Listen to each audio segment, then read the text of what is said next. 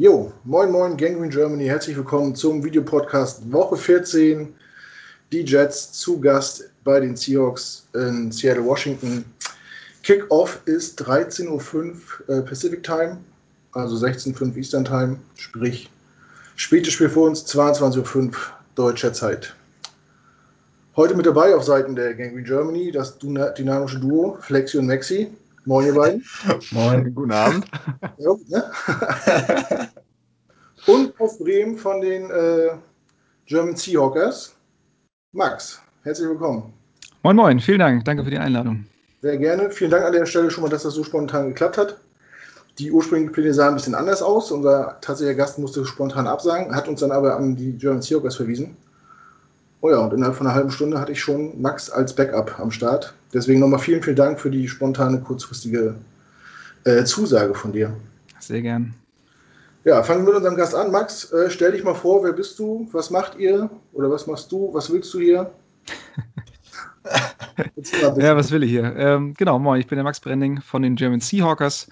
Ähm, wir sind so euer, euer Äquivalent, Äquivalent quasi, ähm, gehören zum offiziellen, offiziellen Booster Club ähm, und ähm, ja, sind so die deutsche Vertretung quasi, machen viel auf den Social Media Kanälen, da findet man die German Seahawkers überall. Ähm, ansonsten auch, ähm, ja, wenn wir jetzt nicht gerade Corona haben, auch viel, viel Fanclub-Arbeit, viele, viele Fantreffen, ähm, Charity-Events haben wir zum Teil ähm, diese, diese Corona-Zeit auch gemacht. Und ansonsten halt wirklich, ja, viel, viel rund um die Seahawks. Ähm, wir podcasten auch, also ich bin auch äh, Mitglied bei beim Ballhawks Podcast, der, der zweimal die Woche erscheint. Und ähm, genau, Kollegen machen noch ein paar, paar Texte, paar Artikel, die, die jede Woche rauskommen. Also über Twitter, Instagram etc. wird man, wenn man sich für die Seahawks interessiert, auf jeden Fall bei uns immer sehr gut informiert. Ja. Ich bin auch ziemlich sicher, dass jeder, der sich in Football Deutschland aktiv äh, interessiert, äh, wird schon mal von euch gehört haben. Meiner Meinung nach doch, ja. der größte deutsche Fanclub, wenn ich mich nicht irre. Äh, ja, müssten wir sein. Ja. ja. Wie viele Mitglieder habt ihr ungefähr? Weißt du das so?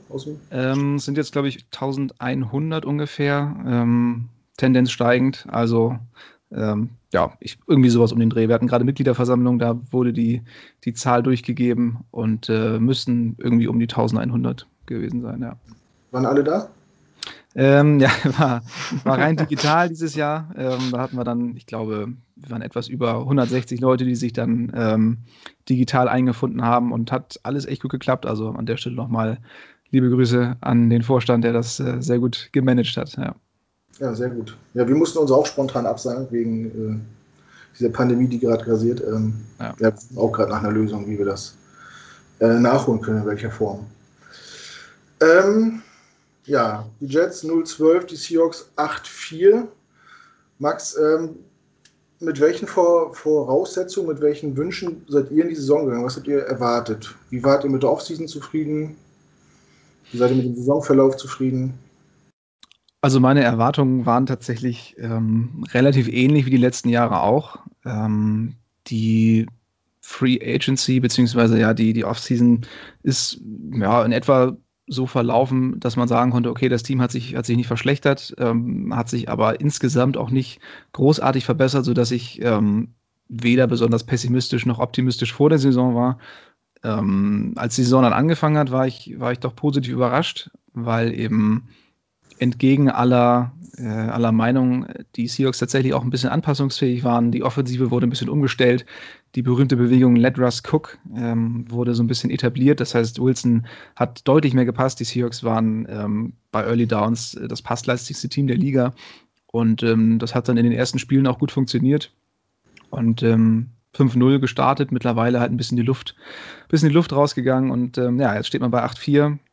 Ähm, hätte man sich dann irgendwie am Anfang doch etwas besser gewünscht, aber ähm, gut, äh, so als, als Seahawks-Fan muss man dann trotzdem immer noch dankbar sein, ähm, vor allen Dingen, wenn ich hier in einem Jets-Podcast sitze. Darum möchte ich mich jetzt hier nicht zu sehr beschweren über, über einen Rekord von 8 zu 4. Aber wenn man 5-0 startet, ist es natürlich ein bisschen, bisschen ärgerlich, dass es dann so in Stottern äh, gerät. Das stimmt, ja. man muss dazu auch äh, fairerweise sagen, das Startprogramm war ein bisschen einfacher als das, was ihr, was, was jetzt war. Ähm, die Spiele, die verloren worden sind, denke ich, kann man auch verlieren. Das ist auch keine Schande, wenn man da verliert. Ja gut, die Giants äh, mussten nicht sein, finde ich. Das, äh, das war auch merkwürdig irgendwie, dass sie da keiner gerechnet im Vorfeld. Ja.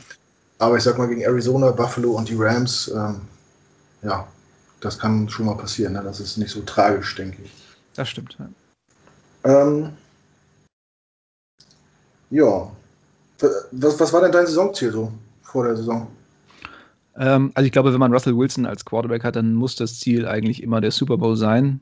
Ähm, das Problem ist eben nur, dass die letzten Jahre hatte man Wilson auch als Quarterback und ähm, alles, was, was bei rumkam, war meist so eine 10-6, 11-5 Saison. Ähm, und dann war spätestens äh, in der Divisional Round Schluss.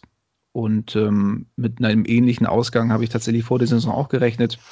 Aber im Endeffekt finde ich, das Ziel muss immer der Super Bowl sein, wenn man, wenn man als Contender gilt. Ähm, und alles andere ist dann eigentlich nur quasi verschwendete Zeit, weil in der NFL gibt es keine, keine Preise für, für dritten, vierten, fünften Platz. Ähm, das, ne, Im Fußball freust du dich, okay, du bist in die Europa League, in die Champions League gekommen, aber in der NFL zählt halt am Ende nur äh, der Super Bowl oder halt ähm, ja, nächstes Jahr nochmal versuchen.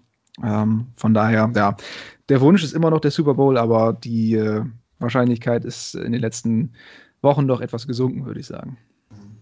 Ja, stimmt allerdings. Da bist du als Super Bowl-Verlierer, bist du eigentlich schon, ja, der erste Verlierer aus der ganzen Liga. So, ne? wenn, wenn, du nicht Erster wirst, dann war die Saison eigentlich umsonst. Ja, ähm, ja wir haben die Offseason angesprochen. Wir sprechen mal kurz den, den Draft an der letzten beiden Jahre. Ähm, ich habe gesehen, 2019 habt ihr als äh, in der Runde 1 äh, LG Collier gedraftet, Defensive End. War er den Pick wert oder nicht? Also stand jetzt ein klares Nein. Ähm, war damals auch schon etwas überraschend. Die Seahawks sind ja bekannt dafür, eher Spieler zu draften, die die meisten Experten zumindest zu früh nicht auf dem Zettel haben. Ähm, bis jetzt hat er sich auch absolut noch nicht ähm, so gezeigt, wie es sicherlich auch die Coaches erhofft, sich, sich erhofft hätten. Ab und zu ist er mal in der Rotation äh, der Defensive Line dabei, ähm, macht über innen tatsächlich ein bisschen mehr Druck als über außen.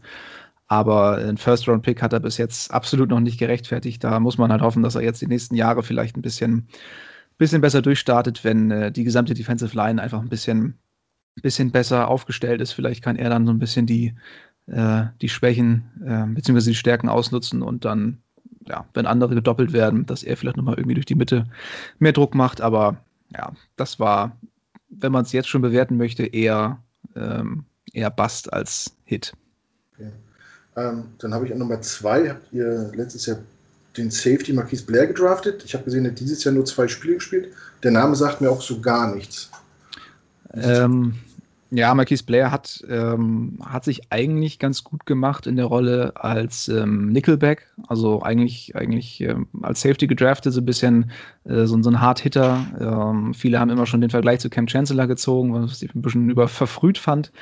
Aber in der Saisonvorbereitung hat er sich ganz gut gemacht als Nickelback, äh, ist dann allerdings, ich glaube, nach nach einem oder zwei Spielen ähm, mit, dem, mit einer Verletzung äh, rausgegangen, die dann leider auch das Saison aus bedeutet hat. Also ja, da konnte er sich leider nicht so beweisen, aber hat zumindest gute Ansätze gezeigt. Ja, ist natürlich unglücklich. Und dann äh, der dritte Pick auch in der zweiten Runde, seid ihr nochmal zurückgetradet äh, mit den Patriots und habt an 64 äh, einen gewissen DK Metcalf gedraftet.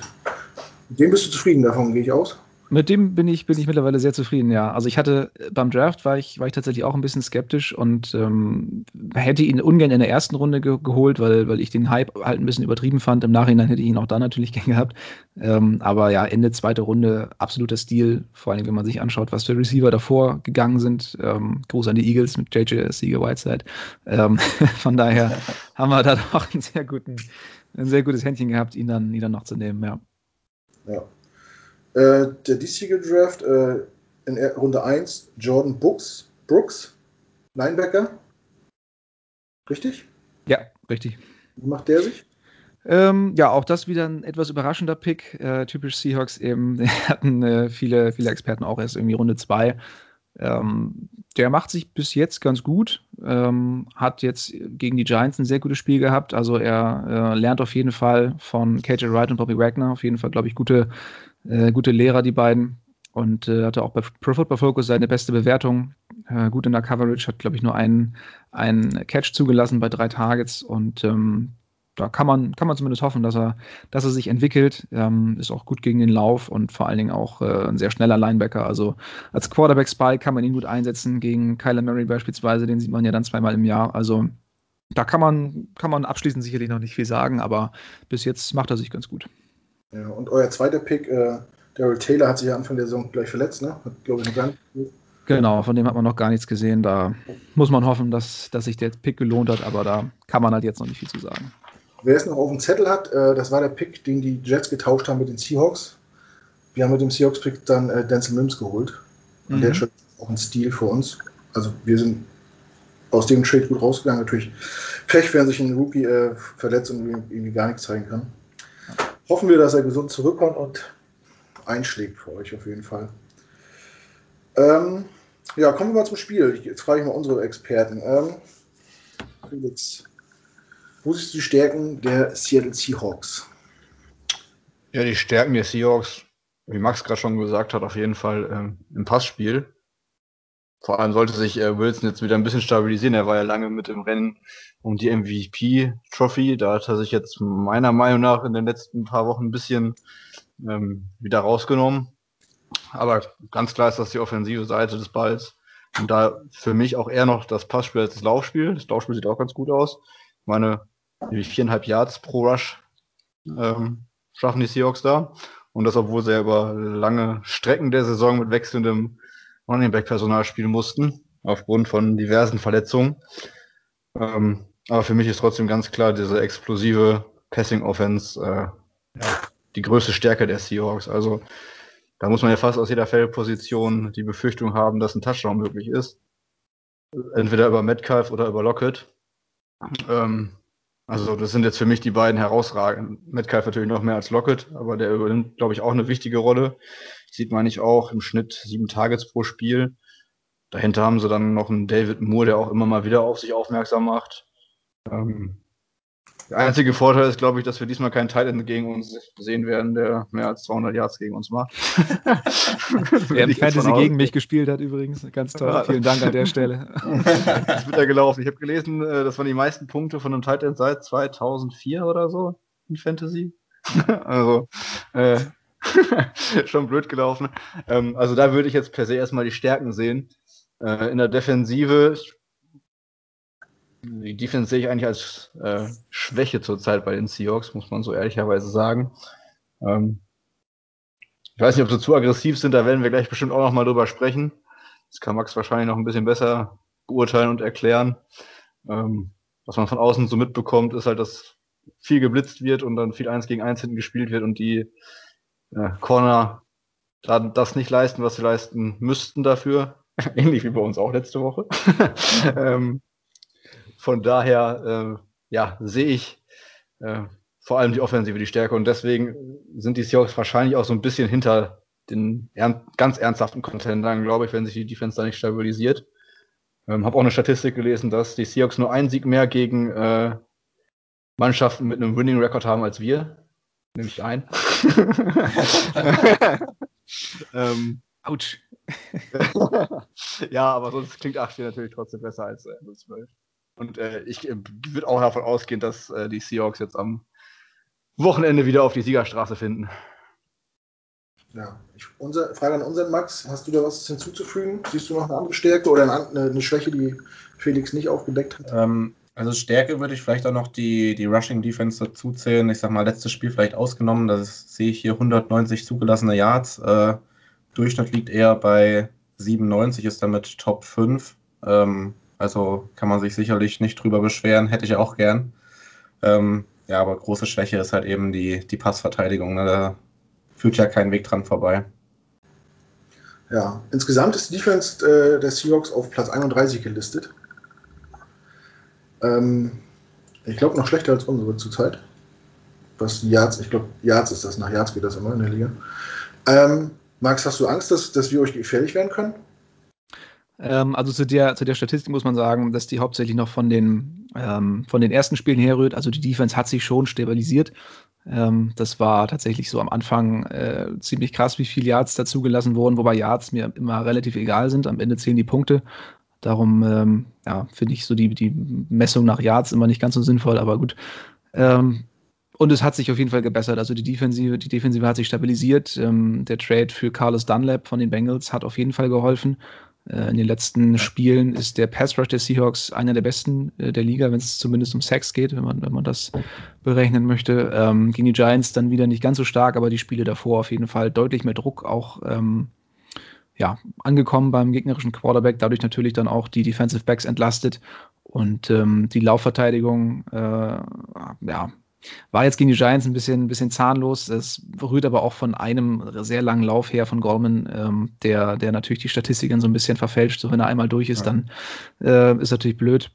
Aber alles in allem hat sich die Defensive tatsächlich ein bisschen verstärkt und ähm, in dem gleichen Zeitraum die Offensive sich verschlechtert. Also ähm, irgendwie hält sich das immer so ein bisschen die Waage. Ähm, wenn die Offensive weniger explosiv ist, dann ähm, ja, wächst zumindest die Defensive so ein bisschen über sich hinaus und ähm, äh, schafft es, die Spiele eng zu halten.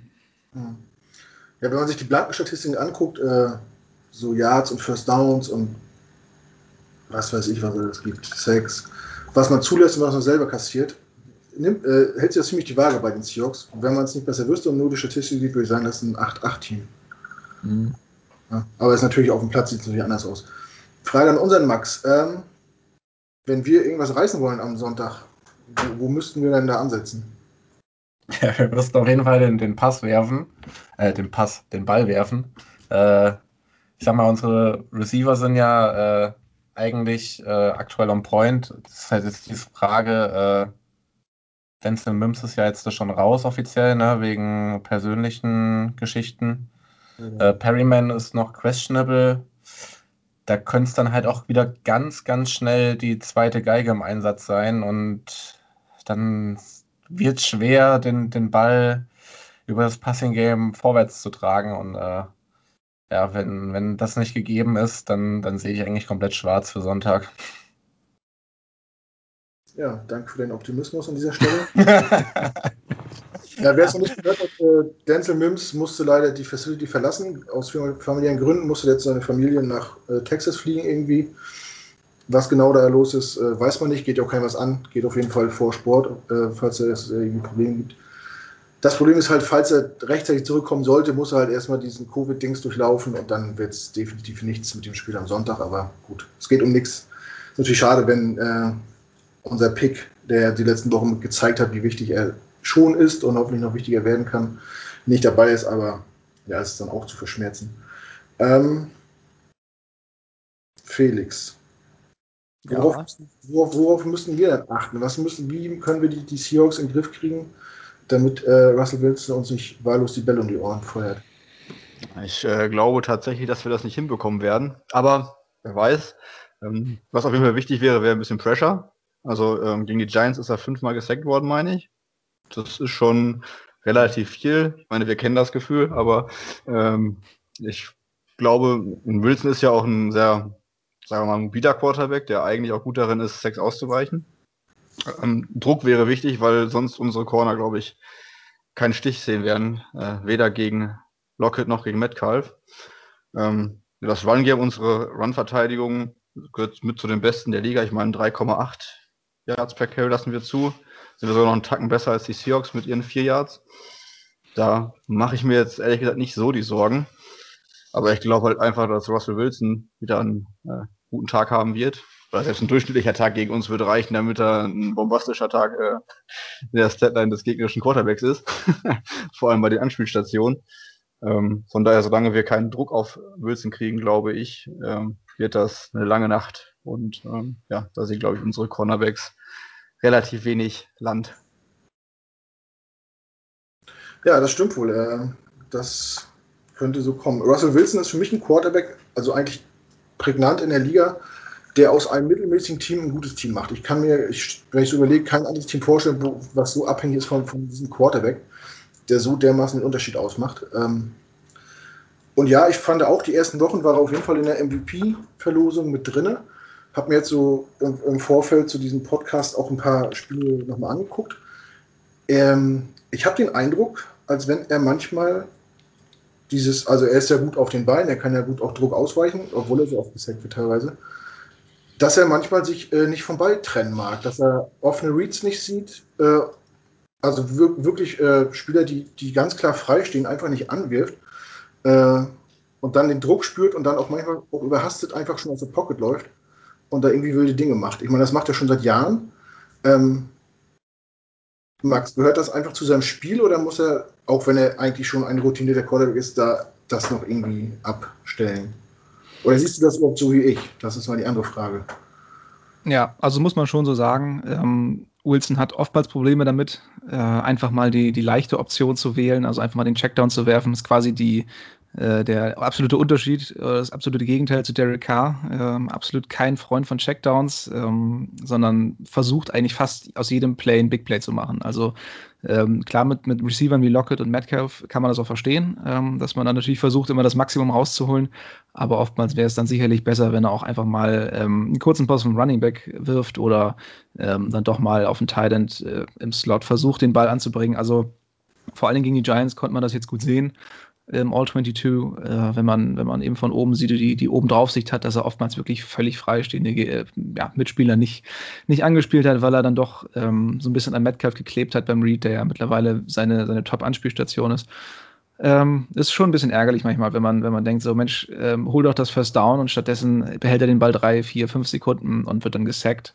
Ähm, oftmals läuft er dann auch in die Sacks rein. Also klar, er ist jemand, der Sacks auch gut ausweichen kann, ähm, aber manchmal verlässt er die Pocket auch zu früh, äh, traut seiner Offensive Line nicht, die diese Saison aber eigentlich einen guten Job macht. Also kann man, kann man eigentlich nicht sagen, dass, ähm, dass, dass sie ihm da den Rücken nicht frei halten würde. Jetzt ist gerade ein bisschen schlecht, weil Brandon Shell leider verletzt ist. Ähm, das heißt, man hat jetzt zwischendurch den dritten äh, Right Tackle starten müssen. Äh, das heißt, er hatte gar kein Vertrauen in die rechte, rechte Seite der Offensive Line, ist häufig zu früh ausgebrochen und ähm, ja, dann eben auch häufiger mal äh, in den Druck rein. Und ähm, solche Probleme muss man, muss man auf jeden Fall abstellen. Ähm, dann ist Wilson einer der besten Quarterbacks der Liga. Aber ähm, ja, wenn, wenn in solchen Situationen dann eben ähm, dieses Big Play zu sehr forciert wird, dann klappt es halt auch nicht immer. Ja, gut. Ich meine, auf einer Art ist es auch verständlich, wenn du so einen Receiver hast, äh, wie Lockett und Metcalf, dass du die anwerfen willst. Metcalf hat im Schnitt 100 Yards pro Spiel, das ist ja schon Wahnsinn. Ähm, gerade wenn man denkt, was, dass Leute ihm das Talent absprechen wollten, NFL-Profi zu sein oder so gepickt zu werden. Aber wenn man sich die, die Stats anguckt, ich gucke natürlich nicht jedes äh, Seahawks-Spiel, ähm, kann man so von außen auch ein bisschen den Eindruck haben, dass man sich ein bisschen, äh, bisschen zu abhängig macht von seinen beiden Wide Receivers weil die, äh, die Targets, die die beiden kriegen, sind deutlich, deutlich höher als alles, was danach kommt. Also sei es im Slot, sei es, sei es die Running Back, sei es der Tight End. Ihr habt, glaube ich, Greg Olsen, ist der vor der Saison gekommen? Oder, oder ist der schon das zweite Jahr bei euch? Nee, Greg Olsen ist vor der Saison als Free Agent gekommen, ja. Der ist ja eigentlich auch für sichere Hände bekannt. Ist, ist der nicht, nicht mehr der, der er mal war, oder wird er einfach ignoriert? Na, jetzt ist er erstmal verletzt. Ähm, hat sich, ich weiß gar nicht mehr in welchem Spiel, ich glaube in die Cardinals hat er sich, äh, hat er sich verletzt und ist vermutlich für die Saison raus. Ähm, einige munkelten auch schon Karriereende, da weiß man noch nicht genau, ob er nochmal wiederkommen will. Also er hat schon Bock, glaube ich, aber was sein Körper dann am Ende damit macht, weiß man nicht. Ähm, auf Thailand hat man mit Will Disley eigentlich einen sehr jungen, talentierten Thailand, der die letzten beiden Jahre gezeigt hat, dass er da auch eine eine super Anspielstation sein kann. Ähm, eigentlich als Blocking Titan gedraftet, aber dann doch äh, enorm überrascht mit seinen, mit seinen Ballskills. Aber auch der wird nicht oft gesucht diese Saison. Da muss man mal schauen, ob sich das jetzt noch ein bisschen ändert. Ähm, hinter Lockett und Metcalf hat man dann eben mit, mit David Moore ähm, oder, oder Freddie Swain, äh, ja, Receiver, die, die sicherlich einen Ball fangen können, aber ähm, das sind jetzt auch keine, keine Receiver der Spitzenklasse. Josh Gordon wurde ja jetzt reinstated, der kommt in Woche 16 zurück. Aber insgesamt äh, ja, ist der Eindruck schon richtig, dass man, dass man sich sehr stark auf Metcalf vor allen Dingen, aber auch auf Lockett verlässt und dann vielleicht so ein bisschen die anderen Anspielstationen ein bisschen ja, zu sehr ignoriert. Ja, kann man schon so sagen. Ja. Wenn, wenn du jetzt die Jets betrachtest, ich weiß nicht, wie viel du jetzt gesehen hast, wahrscheinlich auch nicht so viel, also lohnt sich dies ja auch nicht wirklich, sich das anzugucken. Siehst du bei den Jets Stärken oder ist, siehst du irgendwas, ähm, was dir im Vorfeld ein bisschen Kopfzerbrechen macht oder du denkst, oh, da müssen wir aufpassen? Also ich glaube, ähm, wie ihr erwähnt habt, die, die Laufverteidigung ist definitiv äh, eine, eine, ziemlich gute. Ich habe mir sogar äh, Namen hier rausgeschrieben, ganz schwierig auszusprechen. Äh, Fullerunso Fatukasi, äh, der ja. wirklich diese Saison richtig abdreht. Ist ja ähm, einer der, der besten ähm, äh, Interior Linemen, was, was Laufverteidigung angeht. Also äh, durch die Mitte wird da sicherlich nicht viel gehen und die Seahawks sind eben leider auch dafür bekannt, ähm, auch durchaus gerne mal unnötig äh, viel zu laufen, wenn es nicht ganz so läuft. Carroll hat jetzt auch mehrmals schon angekündigt, wir wollen mehr laufen. Das heißt, äh, ja, wenn die Jets Glück haben, wollen die Seahawks das weiter forcieren. Und dann ist die, die elitäre Laufverteidigung der Jets sicherlich auch ähm, in der Lage, da einiges zu stoppen. Ansonsten ähm, in der Offensive, Jameson Crowder ist, ist ein super, super Slot-Receiver. Ähm, der wird sicherlich häufiger mal in der Lage sein, dann auch ähm, die, äh, die Nickelbacks oder die Linebacker der Seahawks alt aussehen zu lassen. Also da ähm, bin ich mir sicher, wird er, wird er seine, seine Catches bekommen. Ähm, ansonsten, dass Denzel Mims jetzt ausfällt, ist natürlich hart, weil dahinter ist natürlich im Receiving Core auch nicht mehr ganz so viel, was mir jetzt großes Kopfzerbrechen bereitet, auch wenn unsere Cornerbacks nicht zur, zur Spitze der Liga gehören. Aber ähm, ja, und am Ende hängt natürlich auch viel von, von Sam Darnold, ähm, wie er drauf ist.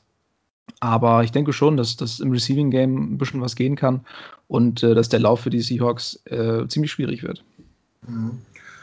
Maxien, also unser Max. Ähm, für mich eine Stärke der Jets, die äh, sich die letzten Wochen so, so, ein bisschen das Gemüt erfreut hat, und zwar die D-Line.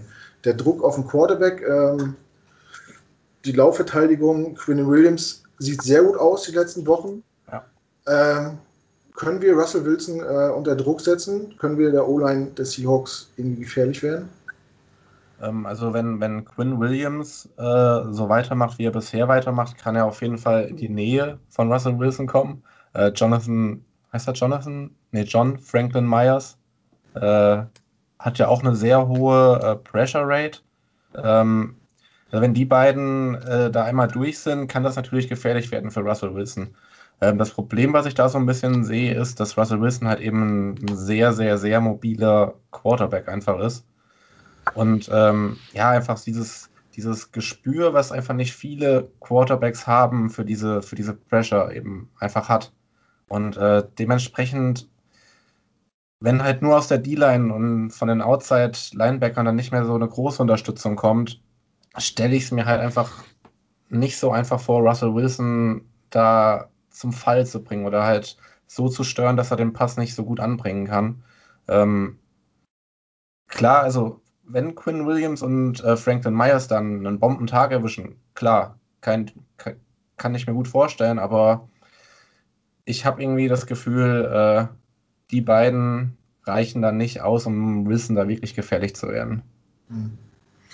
Nee, das glaube ich leider auch nicht. Aber wir werden sehen. Ähm, eine andere Stärke, die sich letzte Woche offenbart hat, Felix, die wir noch gar nicht so äh, gekannt haben in der Saison, ist unser Laufspiel. Wir haben vor der Saison eigentlich gedacht, wir haben ein gutes Running Back Core. Von den Leuten, die man da auf dem Zettel hat, ist irgendwie keiner, ist keiner aktiv. Levan Bell ist bei den Chiefs. Äh, äh, Pyrine war verletzt, ist jetzt wieder verletzt, konnte auch noch nicht so richtig zeigen, was er konnte. Und Frank Gore hat sich im ersten Spielzug eine Gehirnerschütterung zugezogen. Dann mussten zwei Leute aufs Feld, die dieses Jahr noch gar nicht in Entscheidung getreten sind und sind zusammen für 200 und ein bisschen Yard gelaufen. Sehr überraschend für mich. Ja, überraschend war das schon, ähm, aufgrund der Namen halt auch, aber es war halt auch gegen eine ziemlich schlechte Raiders-Defense, darf man dabei nicht vergessen. Und wenn wir jetzt gegen eine der besten Run-Defenses spielen, ähm, oder der besseren, glaube ich nicht, dass wir da große Überraschungen erwarten dürfen. Vor allem die Seahawks haben jetzt ja auch die Zeit, sich auf einen Ty Johnson und einen Josh Adams dann äh, einzustellen. Und Ty Johnson, es wird schon einen Grund gehabt haben, warum die Lions ihn nicht gehalten haben nach einer Saison. Erst letztes Jahr, fünf Runden Pick oder was er war, ich bin mir gerade nicht sicher. Ähm, äh, und ist von Bo Scarborough oder wie er heißt, äh, in Detroit abgelöst worden. Also, ähm, ob wie konstant man das jetzt, wie konstant man jetzt von Ty Johnson irgendwelche Leistungen erwarten kann, äh, zweifle ich noch. Und ich gehe auch davon aus, dass wir eher was Passspiel kommen müssten, weil ich, wie gesagt, davon ausgehe, dass die Seahawks viele Punkte aufs Feld bringen. Und da müssen wir halt Schritt halten, versuchen Schritt zu halten. Und das geht halt am ehesten über den Pass. Ähm, ein Schlüssel wäre da vielleicht auch zuerst den Ball mal wieder zu haben, wie ich letzte Woche schon gesagt habe, einfach damit man vielleicht schon aufs Scoreboard kommt und nicht direkt unter Druck ist. Ähm, ja, sonst glaube ich nicht, dass wir im Run-Game viel ausrichten werden. Und selbst wenn wir viel laufen würden, glaube ich, spielt das sogar eher noch den Seahawks in die Karten, weil die Seahawks halt immer punkten können und äh, wir dann dementsprechend wahrscheinlich zu viel Zeit von der Uhr nehmen, ohne unbedingt selbst in äh, Schlagdistanz für einen Goal an Touchdown zu kommen. Hast du denn äh, ein paar Matchups vor Augen, die wir, auf die wir achten sollten? Naja, jetzt wo natürlich, ähm, wo jetzt äh, Mims ausfällt, ist das natürlich äh, ja, schon hart. Da bleibt ja quasi für uns äh, offensiv eigentlich nur das Matchup äh, Crowder gegen, wer spielt denn bei den Seahawks den äh, Slot Corner? Das wissen die Seahawks selber auch nicht so genau. also eigentlich, eigentlich hat DJ Reed gemacht. Ähm, der muss jetzt wahrscheinlich außen spielen, weil Trey Flowers äh, auf Injured Reserve ist. Also muss man sich da mal überraschen lassen. Okay, ja, das wäre dann tatsächlich für mich so, ähm, so ein Schlüsselmatchup oder halt Perryman gegen, sei es dann, ja, keine Ahnung, wer sonst, äh, das ist dann Jason Stanley, der übernimmt, den Outside Corner. Oder wer? Nee, Outside werden, werden Shaquille Griffin auf jeden Fall spielen und ähm, DJ Reed. Ah ja, und ähm, ja, Slot Corner muss man dann mal schauen, wer, ja, wer da reinspringt. Ja, wahrscheinlich gegen Shaquille Griffin, ja, und sonst auf der defensiven Seite. Ähm, letzte Woche hat Lamar Jackson Henry Rux verteidigt. Wir haben gesehen, wie es geendet hat. Äh, wir haben halt nichts auf Cornerback. Also er, immerhin ist er relativ groß. Also das könnte gegen Metcalf zumindest das einzig Positive sein. Ähm, vorm Spiel gegen die Raiders hat er ein Quarterback-Rating von 146 zugelassen. Wie das jetzt nach dem Raiders-Spiel aussieht, weiß ich nicht. Aber das wäre halt so das zweite Schlüssel-Matchup. Ähm, ja, und selbst wenn man dann Metcalf irgendwie in Schach halten könnte mit einer Doppel- oder Dreifachdeckung, wird es dann auch noch spannend zu sehen sein, wie man dann noch Lockett ausschalten möchte. Der, glaube ich, auch häufig mal über den Slot kommt. Ähm, also das wären jetzt erstmal so meine Key-Matchups, weil ich glaube, dass die beiden Run-Games sich erstmal weitestgehend neutralisieren werden. Also auf beiden Seiten. Und ähm, dementsprechend das Spiel, glaube ich, vor allem dann über den Pass gestaltet und entschieden wird. Ja, ich glaube, das wird auch äh, unser Untergang werden. Ähm, ja, vor, nachdem wir vor drei Wochen äh, unsere kompletten drei Cornerbacks verloren haben, die gestartet sind. Äh, Poole, Austin verletzt und die Sieger, der ja auch Starter war, wurde ja gecuttet. Ja, und jetzt stehen da äh, non-proven Spieler auf dem Platz, die, ja, wenn sie wie am Sonntag gegen starke Receiver spielen oder Titans auch wenig Land sehen.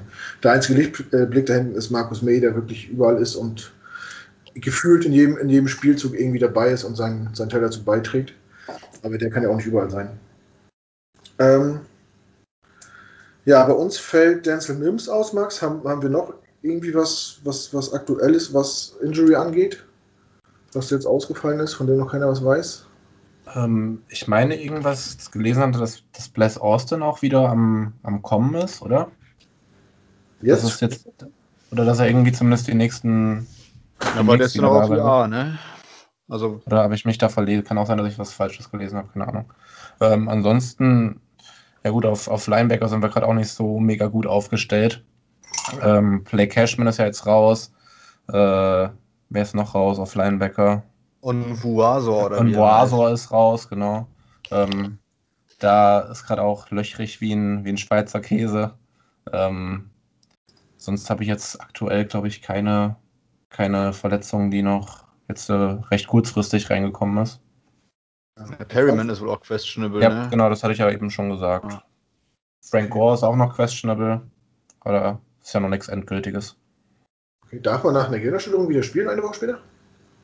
Boah, sehr gute Frage. Du musst halt das Concussion-Protokoll geklärt haben. Dann darfst du das schon. Ist vielleicht in dem Alter auch ein bisschen fahrlässig, ja. oh gut, das muss ja hier selber wissen, ne? Dürften die, dürften die eigentlich sagen, nee, ich will noch nicht? Ja klar, kann ich gezwungen werden, ne? Weiß ich nicht. Und sonst sagst du halt beim Concussion-Protokoll irgendwelche falschen Namen, wenn du gefragt wirst, wer ist dein Sohn. ich habe ich hab einen Sohn, was? Ja, genau. Ja. Mit Batman. Van Roten ist auch noch äh, daubvoll, aber ob das jetzt dann, weiß nicht, ob das dann qualitativ so ein Downgrade ist, wenn da der Backup spielt, weiß ich nicht. Ja. Dann frage ich den anderen Max, wie sieht es denn in Seattle aus mit Verletzungen? Also jetzt mal über die Saison gesehen. Habt, habt ihr irgendwie einen großen Leistungsträger, der, der lange ausfällt und wie sieht es jetzt für Spiel aus? Ähm, also es ist halt immer mal wieder so ein paar äh, Verletzungen. Also Seahawks sind größtenteils ähm, nicht so hart getroffen worden, auch was, äh, was Covid angeht. Hatten wir jetzt letzten Spieltag als letztes Team dann auch mal den ersten Fall, also ähm, da sehr lange die weiße Weste bewahrt. Und ansonsten ähm, sind es halt immer mal wieder so Mannschaftsteile, die so ein bisschen betroffen sind. Die Running Backs waren ähm, relativ gebeutelt. Also Chris Carson lange ausgefallen, Carlos Hyde zwischendurch verletzt. Das heißt, äh, Rookie DJ Dallas musste zusammen mit Travis Homer äh, zwischendurch tatsächlich den, den Lauf komplett alleine managen. Dann ist Travis Homer auch noch weggebrochen und Dallas hat den Laden dann allein gelaufen. Das lief jetzt eher so semi, äh, semi gut. Von daher ist es schon ganz nett, dass Carson wieder da ist, wobei der immer noch nicht bei 100 Prozent ist. Ähm, bei den Cornerbacks sieht es gerade nicht so gut aus. Äh, Quinton Dunbar ist auf Injured Reserve und äh, Trey Flowers ja auch verletzt. Von daher ähm, ist da jetzt gerade so ein bisschen Not am Mann. Ansonsten ähm, war die Offensive Line zwischendurch oder ist jetzt ja gerade auch. Ne? Brandon Shell spielt nicht. Ähm, der zweite Right Tackle, dessen Name immer so schwierig auszusprechen ist, ähm, Ok Okbuahi, ich, irgendwie, irgendwas in die Richtung. Ist leider auch verletzt. Das heißt, wir haben da tatsächlich jetzt gegen die Giants den dritten Right Tackle starten müssen. Äh, auf Center hatten wir tatsächlich einmal auch ähm, so Personalnot, dass äh, Rookie Guard äh, Damien Lewis starten musste. Das hat auf Center auch nicht so gut geklappt. Also sind immer mal wieder so ein paar Wehwehchen auf einzelnen Positionsgruppen, aber alles in allem ähm, auf jeden Fall zu verschmerzen. Ja, okay. Gut, haben wir, glaube ich, was das Spiel angeht, erstmal soweit alles abgesprochen oder hat noch einer irgendwie einen Punkt zum Spiel? Nö. Wie es ausgeht. ich würde nur vielleicht eine, eine Sache noch sagen, also auch, auch wenn ihr jetzt sehr pessimistisch seid, ich glaube, es wird absolut kein, kein klares Spiel werden, weil die Seahawks einfach nicht in der Lage sind, Spiele deutlich zu entscheiden. Also selbst wenn die Seahawks auf bessere Spiel machen auf dem Platz, wird es trotzdem sehr knapp werden bis zum Schluss. Ja, wir wollen mal abwarten. so, ich habe äh, eine neue Kategorie eingeführt und zwar heißt das heißt die ehemalige. Und zwar wollte ich mal kurz über die Jets reden, die jetzt in, in Seattle sind, und über den einen Seahawk, der jetzt vor der Saison zu den Jets gewechselt ist. Äh, und zwar Nummer 1. Äh, gut, der ist ja schon die zweite Saison bei euch. Kicker, äh, wie hieß der? Frank, Frank Myers? Jason. Jason Myers. Ein Spieler, den ich unbedingt, unbedingt, behalten musste, wo ich mir so oft anhören müsste, man bezahlt keine Kicker, das ist, da gibt es genug von. Und jetzt gucke ich heute auf die Statistik und muss sehen, der hat alle Field Goals verwandelt und nur zwei Extrapunkte vergeben. Scoring Leader bei den Seahawks. Also wenn mir noch mal einer sagt, man bezahlt keine Kicker, dann äh, Also der Vertrag war schon relativ teuer für, für Kicker-Verhältnisse, aber dafür muss man sich einfach um die Position jetzt für die nächsten drei, vier Jahre keine Gedanken mehr machen. Das ist auf jeden Fall schon mal viel wert, vor allem wenn man als Seahawks-Fan noch Blair Walsh und äh, Sebastian Janikowski äh, im Kopf hat, die, die da für zwei Jahre bei den Seahawks ein bisschen rumgewurschtelt haben. Ähm, ja, 27 Field Goals in Folge verwandelt, Franchise-Rekord gebrochen und diese Saison, glaube ich, auch ein 62 oder 61 Yard Field Goal reingehauen, auch Franchise-Rekord. Also Jason Myers äh, auf jeden Fall Mr. zuverlässig diese Saison. Da bin ich äh, sehr zufrieden. Ja. ja. Wie gesagt, ärgere ich mich immer noch drüber. Ähm, weiß ich, Felix und Max, wie seht ihr das? Muss man Kicker bezahlen oder findet man die überall? Ja, das ist halt auch schnell austauschbar, ne? Also also es gibt ja schon eine gewisse Anzahl an, an Kicker mit NFL-Qualität, würde ich mal sagen.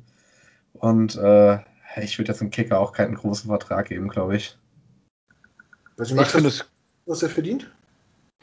Äh, Habe ich jetzt so nicht im Kopf, nee. Also ich weiß nur, dass er relativ weit vorne ist äh, bei, den, bei den Verträgen. Aber wie viel genau, weiß ich jetzt nicht. Felix? Nee, ich finde, es kommt auf das restliche Team an.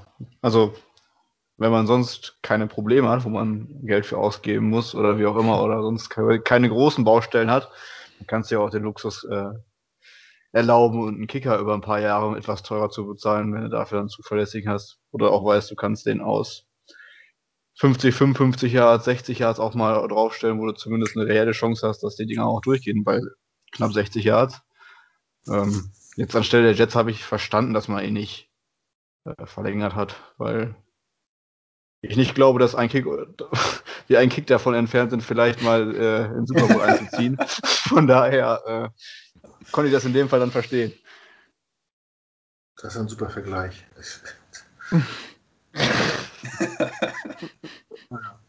ja, ich finde es trotzdem schade. Ich mochte ihn gerne. War ja auch im Pro Bowl für die Jets. Ja, stimmt. Ja. auch wenn es nur der, Nachfol der Nachfolger fällt natürlich namensweise besser auf. Ja, ja der ist Vor allem in Deutschland. Ja. ja. nee, aber wenn, wenn schon mal ein Jet im Pro Bowl ist, muss man das erwähnen. Aber in dem Jahr hatten wir, glaube ich, sogar drei mit äh, Jamal Adams und mit Roberts, dem Punt. Ja, oh, ja Returner. Genau. Ja. Returner. Ähm, ja, kommen wir mal zu dem Seahawk, der jetzt bei uns spielt. Äh, George Fent kam ja vor der Saison als Free Agent von den Seahawks. Äh, oder was du beim Trade? Nee, ne? Nee, war Free Agent. Ja. Äh, viel belächelt. Also einige haben sich auch über den Namen witzig gemacht. Äh, Flaschenpfand und so Sachen sind da gefallen. Ja, und viele waren verwundert über den Vertrag, den er gekriegt hat. Ich glaube, er verdient knapp 10 Millionen im Jahr. Mhm. Und, aber siehe da, im Laufe der Saison hat er sich doch äh, ganz gut als Right Tackle gemacht und ist eigentlich gar nicht mehr wegzudenken. Ist mittlerweile einer der Eckpfeiler der Offense, möchte ich sagen, wenn er dann so wie jetzt nicht verletzt ist. Äh, Max, äh, hätte man den halten sollen oder bist du eigentlich, ist das eine Position, wo du sagst, ja gut, also George Fent, äh, ehemaliger Basketballer, dann, dann von den Seahawks umgeschult worden, ähm, war halt jahrelang nur so ein Gadget-Spieler bei, bei Seattle. Also häufig in ganz, ganz schweren äh, Formationen dann als sechster Offensive Liner äh, reingekommen, um den Ball dann wirklich äh, über die Goal-Line zu pounden und ähm, hat sich da auch ganz gut gemacht, hat sogar mal einen Ball gefangen gegen die Vikings in einem in einem Primetime-Spiel, das weiß ich noch. Da hat er, glaube ich, äh, neun Yard Gain geschafft und hat sich dann aber hingelegt, äh, wurde vom Turfmonster gefressen. Also auf jeden Fall äh, schöne Erinnerung auch. Äh, ich fand ihn immer ganz nett, ähm, aber als ich den Vertrag dann gesehen habe, äh, drei Jahre, 30 Millionen, da dachte ich auch so, oh, ha, krass. Ähm, dafür, dass er wirklich für die Seahawks immer nur so ein, so ein Zusatzspieler war, ähm, fand ich das doch ein bisschen, ein bisschen viel. Und äh, wenn man sich jetzt anschaut, dass die Seahawks auf Right Tackle mit Brandon Shell, über den wir gleich auch noch reden wahrscheinlich, ähm, doch, doch ganz gut aufgestellt sind, weine ich Fan jetzt nicht unbedingt eine Träne nach. Aber es freut mich für ihn auf jeden Fall, dass er bei den Jets ähm, zu einer Größe geworden ist. Ja. Wie gesagt, ja, im Laufe der Saison hat er auch in meinen Augen zumindest den Vertrag äh, gerechtfertigt. Ich hoffe, die Entwicklung geht so weiter, ja. Und genau. Vor allem sind die Garantien ja fast, meine ich, bei dem Vertrag auf die ersten beiden Jahre beschränkt. Also nach dem, nach dem nächsten Jahr könnte man ihn, glaube ich, fast ohne Dead Money dann wieder entlassen, wenn es nicht funktioniert hätte. Stimmt. Aber wie gesagt, wie Max schon sagt, für einen Gadget-Player ist das natürlich schon ein Haufen Kohle, was viele im Vorfeld nicht verstanden haben, aber äh, ja, zeigt immer wieder, dass vielleicht so ein GM, der sich jeden Tag damit beschäftigt, mehr Ahnung hat als äh, so ein deutscher Nerd, der so ein bisschen im Internet rumsurft und sich. Vor allem der selbst in der O-Line gespielt hat, ne? Ja. Kommen wir zu, zu eurem neuen Right Tackle, Brandon Shell. Der war, hat scheinbar die Rolle äh, bei uns gehabt, die Fan bei euch hatte.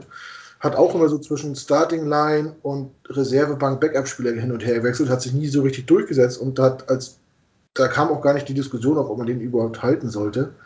Ähm, bei euch scheint er eigentlich ganz gut Fuß gefasst zu haben, wenn ich das jetzt richtig rausgehört habe. Ja, also der hat äh, bei uns allen eigentlich die, also bei uns, bei uns German Seahawkers, mit denen ich so geredet habe, äh, die Erwartungen übertroffen. Ähm, die rechte Seite ist äh, durch ihn sehr stabil geworden, vor allem wenn man vorher jemanden wie German Ifedi äh, gewohnt war, der, der bei uns die rechte Seite unsicher gemacht hat, äh, dann ist es jetzt eine sehr schöne, sehr schöne Entwicklung, da jemanden zu haben, der wirklich ähm, ja, eben, eben sehr stabil äh, steht. Zusammen mit, mit äh, Rookie Guard Damien Lewis hat er auch die, die rechte Seite dann wirklich insgesamt stark verbessert.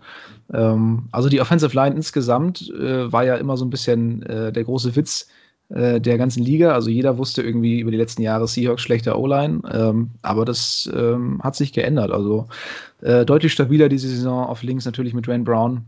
Und rechts jetzt das Äquivalent mit Shell, jetzt wie gesagt leider verletzt. Ähm, da hoffen wir mal, dass er dass er schnell wieder fit wird. Er kann diese Woche eventuell trainieren. Das ist schon mal ein kleiner Hoffnungsschimmer für die Playoffs.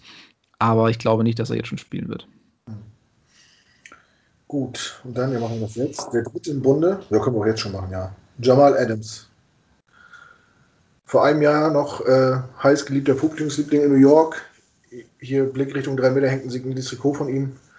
Ähm, ja, dann ging die große Social Media Rosenkrieg, Theater los. Ähm, dann kam dieser Monster-Trade. Äh, Wie würdest du das bewerten? Habt ihr, man fragt ja immer, habt ihr den Trade verloren, habt ihr ihn gewonnen? Jetzt mit ein bisschen Abstand betrachtet, ähm, ist Jamal Adams in deinen Augen äh, die ganzen Picks, die er euch gekostet hat, wert oder hätte man sich das sparen können? Also, ich, ich weiß nicht, ob man das jetzt schon. Ich meine, gut, er wurde natürlich geholt, um, um diese Saison den Unterschied direkt zu machen, gehe ich zumindest mal von aus. Und da ist er noch ein Stück weit von weg, weil er einfach ähm, in der Coverage so ein bisschen seine Probleme hat. Als äh, Pass-Rusher hat er die Erwartung, glaube ich, nochmal übertroffen. Also ist zurzeit Sack-Leader in Seattle, ich glaube mit 7,5 Sacks. Ähm, ja. das ist schon, schon krass. Aber ähm, er hatte häufiger schon mal ein paar Probleme, ähm, in der, in der Deckungsarbeit. Aber insgesamt würde ich, würde ich noch ein bisschen abwarten mit dieser, mit der endgültigen Bewertung dieses Trades. Zumal man ja auch immer dazu sagen muss, zwei First-Round-Picks von Seattle sind immer zwei späte First-Round-Picks, also ähm, ja, späte 20er meist. Und die müsstest du sowieso investieren, wenn du im Draft äh, irgendwie an, an fünfte Stelle, an der Adams damals ausgewählt wurde, ähm, wenn man da hochtraden will. Von daher war das jetzt für mich von vornherein kein absurd hoher Preis. Ähm, Klar habe ich mir ein bisschen mehr von ihm erwartet, was, was die Coverage angeht, weil er damals ja auch bei den Jets ähm, jetzt nicht so die Riesenprobleme hatte. Also da war er ja auch eigentlich kein schlechter und äh, hatte da auch deutlich bessere Bewertungen, auch bei Pro Football Focus. Also ich weiß nicht, woher diese Schwäche auf einmal kommt. Vielleicht muss er sich einfach noch so ein bisschen ans System anpassen. Ähm, und dann wird es nächste Saison vielleicht besser. Also ich bin, ich bin ein Fan von ihm, ähm, auch auf Social Media immer, immer sehr aktiv und supportet da die, die Spieler, auch als er, als er verletzt war, war immer sehr sehr stark dabei und, und hat getweetet und äh, immer mal wieder was rausgehauen. Also auf jeden Fall auch ein sehr meinungsstarker Spieler. Ähm, werdet ihr sicherlich ein Lied von singen können. Das war sicherlich nicht so schön ähm, für Jets-Fans, was man da so lesen musste. Aber ähm, ja, jetzt ist es natürlich ganz nett, wenn man dann während der Spiele sieht, wie sehr er das Team supportet. Und ähm, ich glaube, wenn man ihm noch ein bisschen Zeit gibt dann, und er sich ein bisschen besser an das System adaptieren kann, dann ähm, wird sich der Trade auch lohnen, wenn man dann nächstes Jahr vielleicht den Super Bowl holt. ja, er ist natürlich ein Leader, nicht nur auf dem Platz, auch daneben, das stimmt. Äh, auch in New York hat er sowas gemacht und hat äh, äh, seine Jungs auch über soziale Medien äh, angefeuert und, und zugejubelt. Aber auch, wenn die Scheiße gemacht haben, so wie damals Truman Johnson auch mal irgendwie zurechtgewiesen bei Twitter und gefragt, ist das denn ernst? Ähm, ja, die Gefahr, die ich persönlich sehe, ist, ähm, Jamal Adams ist im vierten Jahr der will äh, nach der Saison Geld verdienen. Und wenn man das glauben will, was er in New York gesagt hat, dann möchte er der bestbezahlte Safety der Liga werden, was er wahrscheinlich auch äh, zu Recht verlangt. Aber ich weiß nicht, wie eure Cap-Situation ist. ist das, setzt man sich nicht ein bisschen unter Druck, wenn man zwei First-Round-Picks und ich weiß, was, was noch ein Zweit- oder Dritt-Round-Pick oder so, äh, investiert und weiß, man muss aber nach der einen Saison den richtig teuer bezahlen und der nimmt dann richtig viel Platz äh, richtig viel Geld aus der Kasse? Das auf jeden Fall, ja. Das hat man, glaube ich, auch bei den, bei den Texans gesehen, die sich die Dienste von Laramie Tunzel ähm, geholt haben und der hat dann nachher wirklich, ähm, ich glaube, den, den, ähm, die Verträge der, der Tackles nochmal völlig auf den Kopf gestellt. Ich glaube, dann 22 Millionen verdient er jetzt pro Jahr. Ich denke mal, das wird bei, bei Adams nicht, genau, das wird bei Adams nicht, nicht anders sein, ähm, weil ja, er weiß genau, die Seahawks müssen ihn bezahlen, die Seahawks werden ihn auch bezahlen, da führt kein Weg dran vorbei. Die Cap-Situation ist jetzt weder besonders schlimm noch besonders gut. Also ich glaube, man steht da relativ im Mittelfeld da. Ähm, also ich denke mal, wenn man ihn bezahlt, hat man nicht mehr sonderlich viel Spielraum für andere Moves, aber irgendwie kann man Cap immer generieren. Von daher wird das schon alles funktionieren, aber das wird auf jeden Fall ein sehr teurer Vertrag werden, ja. ja. Äh, ich frage den grünen Max nochmal. Äh, Felix, sollst du was sagen? Nee, ich habe nur meine. Das ist auch mein Mikro gerichtet unseren Max, der ja auch so ein bisschen im Fantasy äh, unterwegs ist. Äh, hast du Jamal Adams bei den Seahawks verfolgt? So? Wie würdest du äh, seine Entwicklung jetzt einschätzen? Ja, also natürlich ist jetzt die, die, die verschlechterte äh, Coverage ist schon, äh, ja, wie sagt man, äh, auffällig. Also war vorher halt nicht so. Es mag wirklich am, am System liegen, dass er vielleicht einfach noch ein bisschen diese Zeit braucht, um sich da zurechtzufinden. Vielleicht war auch einfach das System bei den Jets ein bisschen mehr auf Adams zugeschnitten, dass er da mehr profitieren konnte. Ähm, ja, dass er ein starker Pass-Rusher ist, das haben wir auch schon in New York gesehen. Ähm, in Seattle es war halt gefühlt der einzige, der einzige äh, Pass-Rusher, bis jetzt Carlos Dunlap noch verpflichtet wurde, der natürlich aber auch direkt äh, bombastisch losgelegt hat. Da wird ihm jetzt vielleicht auch noch über kurz über der, der Rang abgelaufen als Top-Pass-Rusher, aber nee, also es ist schon, wenn du einen Dunlap und einen, einen Jamal Adams als Pass-Rusher hast, das ist schon, ist schon eine Waffe dann im Endeffekt. Wenn er an seinen Coverage-Skills noch ein bisschen dann arbeitet oder eben sich ein bisschen besser zurechtfindet, dann, dann, dann sehe ich schon, dass er diese, diesen, diesen Trade-Value auch irgendwo gerechtfertigt. Ähm, wobei ich jetzt schon mal sagen muss, äh, während ich das sage, muss ich ganz, ganz emotionslos dabei bleiben. also, äh, ich muss ganz ehrlich sagen, ich wünsche ihm das so ein bisschen, dass er auch ein bisschen scheitert in Seattle, aber ähm, äh, dem restlichen Team, das, das muss, wo ich sagen muss, dass es mir über die Jahre immer sympathischer geworden ist, würde ich natürlich dann auch wünschen, dass, dass, dass das so ein bisschen aufgeht, der Plan. Ja, Felix, hast du noch eine Meinung zu Jamal Adams oder hast du ja, gehakt? Ähm, nichts, was groß noch nicht äh, oder was noch nicht gesagt worden ist. Ähm, ich weiß nicht, inwiefern man als Seattle-Fan jetzt mitbekommen hat, was in New York dann abging mit der Geschichte, dass er in Dallas angerufen hat, angeblich letztes Jahr und in Dallas-Spielern gesagt hat, äh, dass die offiziell mal ein Trade-Angebot für ihn machen sollen. Danach echauffiert er sich darüber, dass die Jets ihn angeblich shoppen wollen und so weiter. Also ich habe den auch immer sehr gefeiert aufgrund seines Social-Media-Auftritts. Aber es ist halt die Frage, inwiefern man das jetzt alles noch so ernst nehmen kann. Nachdem er da, nachdem der Trade dann da war, mit Zigarre am Feiern war und dann später noch wieder irgendwas kommt, von wegen, dass er Depression gehabt hätte bei den Jets und so, das wirkte für mich nicht so. Und inwiefern da dann einfach Show nach außen ist und wie viel das ernst gemeint ist, ist dann halt immer so ein bisschen die Frage. Ähm, ich glaube, solange die Seahawks erfolgreich sind, werden sie viel Spaß an ihm haben. Ich glaube auch, dass es sich der Trade, ähm, denke ich mal, noch auszahlen wird. Ähm, ich kann die Sichtweise verstehen, zwei späte First Rounder für einen frühen First-Round-Pick quasi, den man mit Adams bekommen hat. Und es hat nie gefeit davon, dass vielleicht immer eine Saison dann doch nicht so läuft, wie es geplant. Sie, die Texans, die haben sich halt auch gedacht, dass äh, die mindestens mal in den Playoffs der Saison spielen. Ähm, und sonst muss man mal ab ja, und sonst muss man halt einfach mal abwarten. Da bin ich beim äh, Seahawks Max.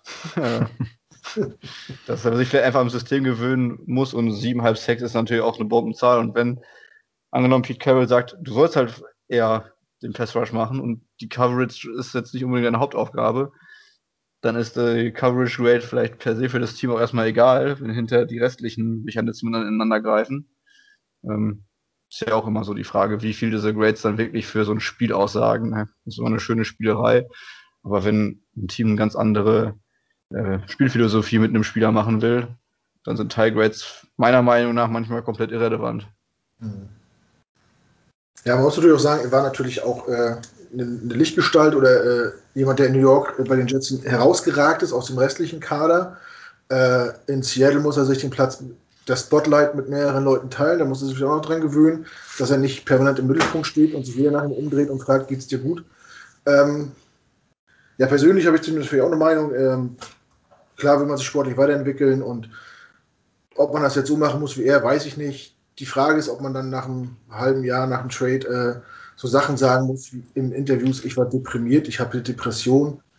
Weiß ich nicht, man soll damit keine Scherze machen, aber gefühlt war das für mich eine Ohrfeige für jeden, der an dieser Krankheit erkrankt ist, da so, äh, da so lapidar damit umzugehen und sagen, ich hatte Depression, ich musste weg aus New York, mein Vater hat es auch gemerkt und so und wir haben gleich den Agenten angerufen. Also wenn Depressionen so einfach zu heilen sind, dass man äh, einfach sechs, sechs wohnt. Gut, das fand ich persönlich ein bisschen kacke, muss ich ganz ehrlich sagen. Nichtsdestotrotz ist Jamal Adams ein absoluter Difference Maker. Auch wenn er nur ein Safety ist und wenn er wieder zu einer Form findet. Ich meine, 7,6 ist für ein Safety ja eigentlich krank. Also das ist ja Wahnsinn. Ne? Ähm, wenn er wieder zu einer Form findet und, und so weiter macht, dann, äh, ja, dann hat sich der, Pick, der, der Trade wahrscheinlich für beide ausgezahlt im Endeffekt. Ja, wie gesagt, ich wünsche nicht, ich, ich wünsche nicht, dass die Seahawks dieselben Erfahrungen machen müssen wie die Jets. Mhm. Irgendwann mal. Aber was du jetzt ansprichst, so dieses Positive nach außen tragen, das, das hatten wir auch. Und wir haben gesagt, er wird Jets of a Lifetime und das hat sich vor ein, zwei Jahren jeder Jet gewünscht, oh, ein Leben lang Jamal Adams bei uns und am besten gleich zehn Jahre verlängern und ein Jahr später ist er die meistgaste Person in der Stadt. Ähm, ich habe das im Podcast äh, bei uns äh, noch zu Basti gesagt, kurz bevor dieses ganze Theater losging, ja, gebt ihm doch endlich den Vertrag. Und äh, kurze Zeit später macht, fängt er halt dieses Theater an. Und äh, ja, wir wissen alle, wie sich das dann ergeben hat. Aber das wäre jetzt auch so ein Key-Matchup noch. äh, Sam Darnold und äh, Jamal Adams. Ich weiß noch, als Darnold sein erstes Spiel hatte, hatte Adams damals hier, hey Arnold, äh, so ein Bild hoch, hochgeladen, wo er halt mit Sam Darnold als äh, Arnold von Hey Arnold und äh, dem schwarzen Freund da. ich weiß nicht, wie er heißt. Kann ich jetzt nicht sagen. Und das war halt Adams in dem Fall. Und äh, ja, jetzt drei Jahre später treffen sie dann aufeinander. Äh, war gespannt, ob er seine Sack-Statistik in die Höhe treibt noch gegen uns. Ja. Auf jeden Fall eher als eine Interception. ja, das ist ja nicht so ah, Bei Darnold. Das ist ja nicht so viel bekannt. Äh, ja, hoffen wir, dass sich das aushält für euch ähm, und dass ihr nicht die Erfahrung macht, die wir machen mussten. Und ja, damit können wir, glaube ich, das Thema abhaken. Oder will noch einer was zu Jamal Adams sagen? Nee. Max, möchtest du vielleicht ein signiertes Trikot kaufen von den Jets mit seiner. ich habe auch noch eins abzugeben. Eben, eben kurz überlegt, ob ich ein Angebot mache, aber ich wollte nicht so reinhaben. ich habe nur ein normales Trikot abzugeben, das wäre ein bisschen billiger. Äh. ich warte mal, bis die Seahawks mit ihm verlängern, dann fahre ich noch das ist auch nicht ernst Ich habe es auch nur, ich habe es auch geschenkt bekommen, ich werde das auch nie verkaufen, egal. Aber ich mochte, ich mag ihn ja immer noch als Spieler und. Knut äh, verschenkt es auch nur.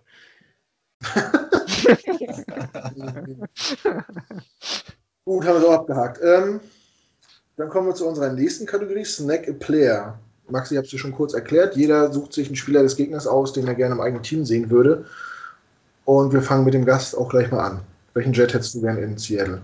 Ich habe mir tatsächlich gleich mehrere aufgeschrieben. Ähm, oh. Erstmal ja, instinktiv, instinktiv dachte ich erstmal so, oha, das ist aber schwierig, aber ähm, dann habe ich mich ein bisschen, bisschen mehr mit dem Team beschäftigt und dann wäre erstmal der bereits erwähnte Fulu Runsu Fatukasi, ähm, der, der die Seahawks Defensive Line auf jeden Fall äh, ordentlich upgraden würde. Ähm, also die Seahawks haben mit Puna Ford und Jen Reed zwei Defensive Tackle, die, die solide sind, würde ich sagen, aber so ein Elite-Laufverteidiger wäre sicherlich auch nicht verkehrt. Ähm, dann Mikael Beckton hätte ich, hätte ich auch sehr gerne. Äh, wir haben zwar mit, mit Dwayne Brown super Left Tackle, aber der ist auch schon, ich glaube, über 35. Also der hat ähm, wahrscheinlich auch nicht mehr so viele Jahre vor sich. Und da wäre natürlich so ein, so ein Franchise Left Tackle, ähm, der jetzt über die nächsten Jahre safe ist, ähm, eine super Sache.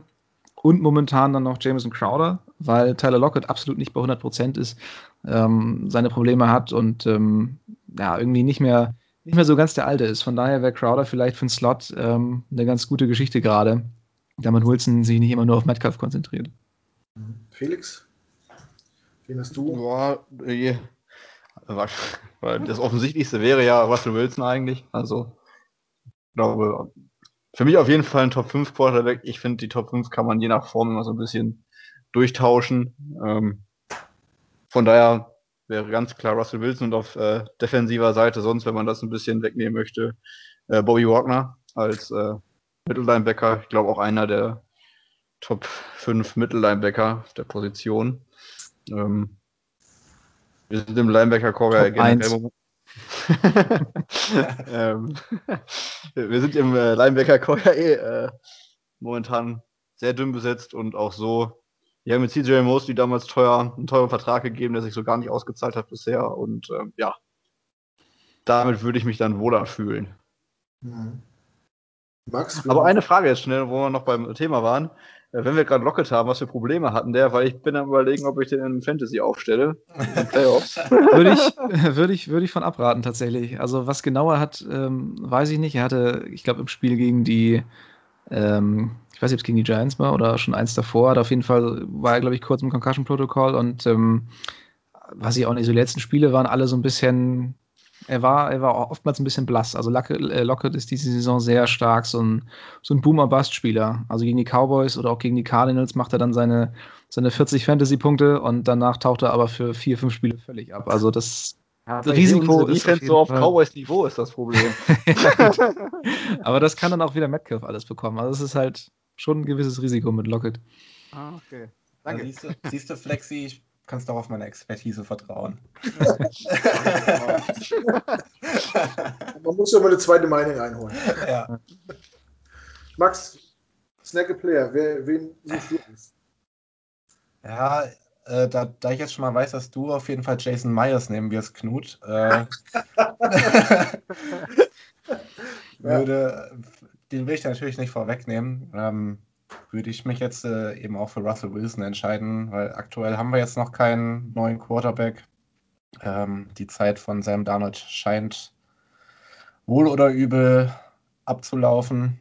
Und ähm, ja, dann hätte ich gerne Russell Wilson auf der Position. Ja, verständlich. Das ist ein guter Mann. Ähm, ja, ich hätte gerne Jamal Adams.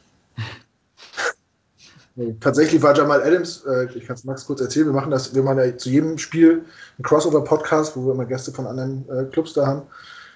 Und letztes Jahr, ich kann mich nicht erinnern, dass mal jemand nicht Jamal Adams genommen hat. ja, das glaube ich. ähm, ich würde tatsächlich, weil ich davon ausgehe, dass wir nächste Saison einen neuen Quarterback haben, der talentiert ist, würde ich ihm gerne einen Receiver geben und das wäre äh, Metcalf. Einfach weil er gut ist, weil er im Schnitt 100 Yards macht, weil er besser ist als viele dachten und weil er einfach oberkörperfrei zu seinem Coach geht beim ersten Meeting und ihm Hallo sagt. Das fand ich auch. es war tatsächlich eher so ein PR-Gag, glaube ich. Ich glaube, das, das hat er gar nicht mit entschieden. Aber glaubst du nicht, dass, dass euer Denzel Mims ähm, auch so ein bisschen in die Metcalf-Rolle reinwachsen könnte? Weil Talent hat er ja auf jeden Fall. Ja, aber man spielt ja mit meistens mit zwei oder mehr Receivern. Ja, gut. Äh, wir haben dazu noch äh, Perryman, der nicht ganz wenig verdient und äh, noch nicht so, auch wo der Vertrag auch auf, ausläuft nach der Saison. Weiß ich nicht. Aber der ja. wird mich schon und er ist ja, glaube ich, noch mal ein ganzes Stück schneller als Mims. Obwohl Mims ist zwei Meter groß, keine Ahnung. Aber zwei so eine Kanten wären schon irgendwie ganz geil. Ja, das wäre ein nettes Duo, glaube ich auch. Ja, deswegen würde ich den gerne nehmen. Ich, äh, wo du sagst, äh, ich habe tatsächlich mal gelesen, dass irgend so eine Presse-PR-Frau ihm gesagt hat, bevor er ins Büro reingeht, Mensch, du siehst, du bist doch immer so am Flexen und so, zieh doch mal den Pulli aus. ja. Ich hoffe, die Frau Arbeit. Hat Carol nicht seinen Pulli dann auch ausgezogen? Ja, hat er auch gemacht. das war die Reaktion. Ansonsten möchte ich meinen, ist das äh, eigentlich ziemlich dumm, so zu sagen, geh mal oberkörperfrei rein, wenn du deinen Headcoach äh, das erste Mal triffst. Ja. Weiß ich nicht. Geht das schon Richtung Sexismus oder MeToo oder sowas? Nee, ne? Ja, keine Frau. ja, also es ist schon, also ich finde es, ich fand es auch nicht so, ich fand auch nicht so cool, muss ich sagen, ähm, ihn dann komplett nur auf, auf seinen Körper zu, zu ja. reduzieren, auch wenn er natürlich selber damit auch äh, sehr viel auch kokettiert hat, aber die Aktion wäre bei weitem nicht so cool gewesen, wenn, wenn Carol nicht, nicht nachgezogen hätte, das stimmt. Ja. ja und ich, ich, ich, weiß auch gar nicht, wie der sonst da rausgekommen wäre aus der Situation. Ich fand, das, die, das war die perfekte Reaktion von, von Pete Carroll, äh, ihm im Vergleich zu tun. Ansonsten wüsste ich nicht, wie das ausgegangen wäre. Ja. Ich, was hätte äh, Bill Belichick gesagt? hey, well, what the fuck are you doing? Get out, get out, come. Ja. Wahrscheinlich irgendwas. Keine Ahnung, also es wäre schon witzig. Also es war schon gut von Tag released. Ja. ich glaube, da war er noch gar nicht bei den Seahawks. Ich glaube, das war noch äh, in der in der Pre-Draft-Evaluation, ähm, also bei, bei dem Meeting. Ich glaube, da war er noch gar nicht. Ähm, nee, das mit dem Prime Oberkörper? Nee, das, das war äh, den Tag nach dem Draft. Also nachdem er. War das? Naja, nach, das war nachdem er in die Facility geflogen worden ist und offiziell da. Ah, okay. Ich dachte, dachte irgendwie, das wäre davor noch gewesen, aber gut. Das wäre noch krasser, wenn man zum Ja, ja darum. Wahrscheinlich existiert das jetzt mit allen 32 Teams. Ja. Aber gut, ich, ich muss jetzt sagen, bei meiner, Entsch also wollte noch jemand gerade was zu dem Thema sagen, bevor ich jetzt nochmal auf das alte Thema zurückkomme. Hau raus. Ähm, also ich muss sagen, bei meiner Entscheidung bei Pick a Player habe ich jetzt natürlich äh, den zukünftigen Draft nicht mit einbezogen. Also wer uns in der aktuellen Situation weiterhelfen würde, und das ist natürlich Russell Wilson, glaube ich, am ehesten. Ja. Ähm, und da würde ich halt, glaube ich, sagen, dass wir mit dem Seahawks-Pick einen ganz guten Spot haben, um eben die angesprochene Position von dir, Knut, äh, zu adressieren. Weil angenommen, Perryman bleibt jetzt nicht über das Jahr hinaus, glaube ich, mit dem Seahawks-Pick. Da könnten wir einen erst, erstklassigen Receiver noch landen. Und äh, dann mit Crowder, Mr. X und äh, Mims schon ein ganz gutes Receiver-Core da stehen haben. Wir kommen auf Receiver nachher nochmal zu sprechen. Da hatten wir eine, äh, eine Zuschauerfrage, das würde ich nachher nochmal mit einbinden. Können wir gerne nochmal aufgreifen nachher. Ich habe da mir auch eins. Okay. Ähm, um das Thema Seahawks jetzt äh, kurz abzuschließen, würde mich von Max nochmal interessieren, ähm, wie siehst du die Zukunft der Seahawks? Ähm, gefühlt ist man immer so in den Top 10, spielt jedes Jahr die Playoffs, aber zum ganz großen Wurf reicht es irgendwie nicht. Ähm, fehlt da mal so ein Umbruch oder findest du es okay, dass man das so, so schleichend nach Jahr für Jahr immer so ein bisschen austauscht und gefühlt tritt man ein bisschen auf der Stelle, finde ich. Also, du hast es angesprochen, Russell Wilson hat, ist ein super Quarterback, äh, Generation Talent, hat aber einen Ring vergleichbar mit Aaron Rodgers vielleicht oder mit Peyton Manning, der seinen zweiten Ring ja auch ganz spät äh, seine, in seine Karriere erst geholt hat und da auch nicht wirklich viel für konnte. Verschenkt es Seahawks ein bisschen äh, das Fenster, in dem Russell Wilson auf diesem Niveau spielt? Absolut, ja. Also das ist das, was ich, was ich eigentlich seit ein, zwei Jahren schon häufiger mal ge gepredigt habe. Da gehöre ich auch eher so ein bisschen zu den Hardlinern ähm, bei den Seahawks-Fans, dass ich einfach äh, vor der Saison tatsächlich schon ähm, auch einen Wechsel im Coaching-Staff gefordert habe. Also auch durchaus ähm, nicht davor zurückgescheut habe, die Entlassung von Carroll zu fordern, weil ähm, klar, er ist ein unglaublich sympathischer Typ. Äh, die ganze, so jeder Fan auch von anderen Teams feiert ihn irgendwie, weil, weil er halt ne, so alt ist und trotzdem noch so aktiv und, und sympathischer, netter alter Mann. Ähm, keine Frage. Aber man hat auf jeden Fall das Gefühl, dass man seit Jahren auf der Stelle tritt. Ähm, klar, man kommt jedes Jahr in die Playoffs. Ich glaube, mit Wilson bis jetzt nur einmal die Playoffs verpasst. Und da waren es, glaube ich, auch ein 9-7-Rekord. Also Wilson bis jetzt noch nicht eine Saison mit einem Losing oder, oder ausgeglichenen Rekord. Also die Seahawks gewinnen eben immer ihre Spiele, ähm, sind immer so ein bisschen bei 10, 6, 11, 5. Dann wären sie entweder Erster oder Zweiter in der Division. Ähm, und das ist eben zu gut, als dass wirklich große Kritik aufkommt. Also als dass wirklich dann irgendwann die öffentliche Meinung so schlecht wird oder auch ähm, ja, der General Manager John Schneider irgendwann sagt, so, ähm, Pete, das war's. Das wird nicht passieren. Also Carroll wird wahrscheinlich nie entlassen werden. Ähm, er wird wahrscheinlich selber irgendwann seinen Hut äh, nehmen und sagen, so Jungs, war ein schönes Jahr oder waren schöne Jahre, aber jetzt reicht's. Und bis dahin, keine Ahnung, also zum Anfang der Saison hat man tatsächlich wieder ein bisschen Euphorie gespürt und gesagt, so, das wird jetzt unser Jahr, weil auch eben Offensive Coordinator Brian Schottenheimer äh, dieses ähm, ja, Passspiel, dieses Let Russ Cook äh, so ein bisschen mehr forciert hat. Aber mittlerweile ist es halt wieder so ein bisschen dieser, dieser gleiche Trott und ähm, man fragt sich als Seahawks-Fan so, ja gut, wie lange geht das jetzt weiter? Ne? Ähm, man hat eben Teams, die, die mal Scheiß-Saisons haben, wie die 49ers, die jetzt dann aber auch innerhalb von zwei, drei Jahren äh, von äh, 2 zu 14 oder von 3 zu 13 auf einmal wieder im Super Bowl stehen. Und das ist bei den Seahawks halt gar nicht. Also die, die haben keine schlechte Saison, aber eben auch keine überragende seit dem, seit dem, seit, seit der letzten Super Bowl-Teilnahme. Und das ist ein bisschen, ja, was ich schon angesprochen hatte, ne? du kriegst halt in der NFL keinen Preis für den dritten, vierten, fünften Platz, äh, sondern da zählt entweder Super Bowl oder Bust. Und ähm, darum wäre es für mich eigentlich schon in der Zeit, mal so ein bisschen was Neues zu wagen. Aber gut, Carol gerade verlängert, von daher ist das auch erstmal vom Tisch. Ähm, da kann man, kann man viel hoffen. Ähm, das wird so schnell nicht passieren, glaube ich. Ja, jetzt habt ihr, wir haben es angesprochen, äh, viele Draft-Picks weggegeben, habt die nächsten beiden Drafts kein First-Round-Pick. Ähm, äh, wie will man sich verstärken? Also klar ist Seattle natürlich ein interessanter Spot für viele Free Agents, äh, die wahrscheinlich dafür weniger Geld spielen, als sie wahrscheinlich bei den Jets oder bei den Bengals spielen würden.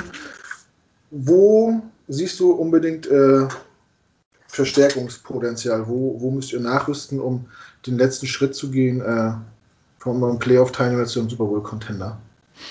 Also Hater würden sagen, die Seahawks machen mit ihren Erstrunden-Picks sowieso nichts Vernünftiges, von daher ähm, ist es ist dann auch nicht ganz so tragisch. Ähm, nein, also ist natürlich, ist natürlich Quatsch. First-Round-Pick ist immer besser.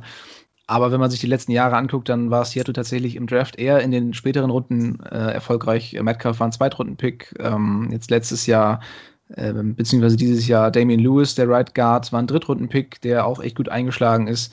Und äh, wenn man noch weiter zurückgeht, äh, Richard Sherman damals Fünftrunden-Pick, aber von diesen starken Draftjahren hat man sich leider so ein bisschen verabschiedet. Ähm, ist es halt schwierig, jetzt irgendwie äh, eine Positionsgruppe rauszupicken. Ähm, wo man sicherlich Verstärkung braucht, ist der Pass Rush, äh, ganz klar. Also einen richtig starken Pass Rusher, ein Defensive End. Ähm, das das wäre mal eine schöne Sache. Ähm, keine Ahnung, wie lange Dunlap jetzt bei den Seahawks bleiben wird. Der hat da schon mit, zumindest ein bisschen Schwung reingebracht. Aber äh, gegen die Giants war das eben schon wieder ein bisschen, bisschen abgeschwächt. Also da, was man vom Pass Rush erwarten kann, weiß man nicht. Ähm, Im Backfield, im Defensive Backfield kann man auch immer Verstärkung gebrauchen. Äh, Shaquille Griffin hat nächstes Jahr auch, ähm, äh, möchte nächstes Jahr auch einen neuen Vertrag haben und ähm, Adams möchte einen neuen Vertrag haben. Also ich weiß nicht, wen man alles halten kann. Das heißt, auf Cornerback äh, ist auch in der Tiefe sicherlich nicht falsch, da ein bisschen nachzurüsten. Also ihr hört es raus, hauptsächlich in der Defensive. Ähm, ich denke, offensiv ist man, ist man soweit gut aufgestellt. Ähm, Running Back ist es jetzt sowieso nicht unbedingt. Ich bin, ich bin jetzt keiner, der, der Running Backs einen teuren Vertrag geben würde. Chris Carson mag ich zwar sehr gern, aber wenn der jetzt irgendwie zu viel Geld verlangt, dann ähm, wird er auch weg sein. Ähm, also hauptsächlich in der Defensive müsste man sich äh, verstärken und alles andere, was in der Offensive nicht so funktioniert, ähm, ist, glaube ich, nicht unbedingt vom, vom Personal abhängig, sondern ist dann eher so eine Taktik, so eine, so eine, so eine Scheme-Sache oder auch was, was Russell Wilson mit sich selbst irgendwie ausmachen muss, äh, damit es da wieder funktioniert. Ja, ich sag mal, für, ein, für einen harten Rebuild seid ihr eigentlich zu gut. Äh, oder wäre das eine Option, wo du sagst, zwei Jahre mal ein äh, bisschen in sauer, äh, Spieler mit dicken Verträgen loswerden, Geld, bisschen Geld generieren, Draftpicks generieren und mal so einen Neuaufbau starten? Oder wäre das gar keine Option für dich jetzt persönlich? Ich glaube, es wäre tatsächlich schwierig, mit Russell Wilson viele Spiele zu verlieren.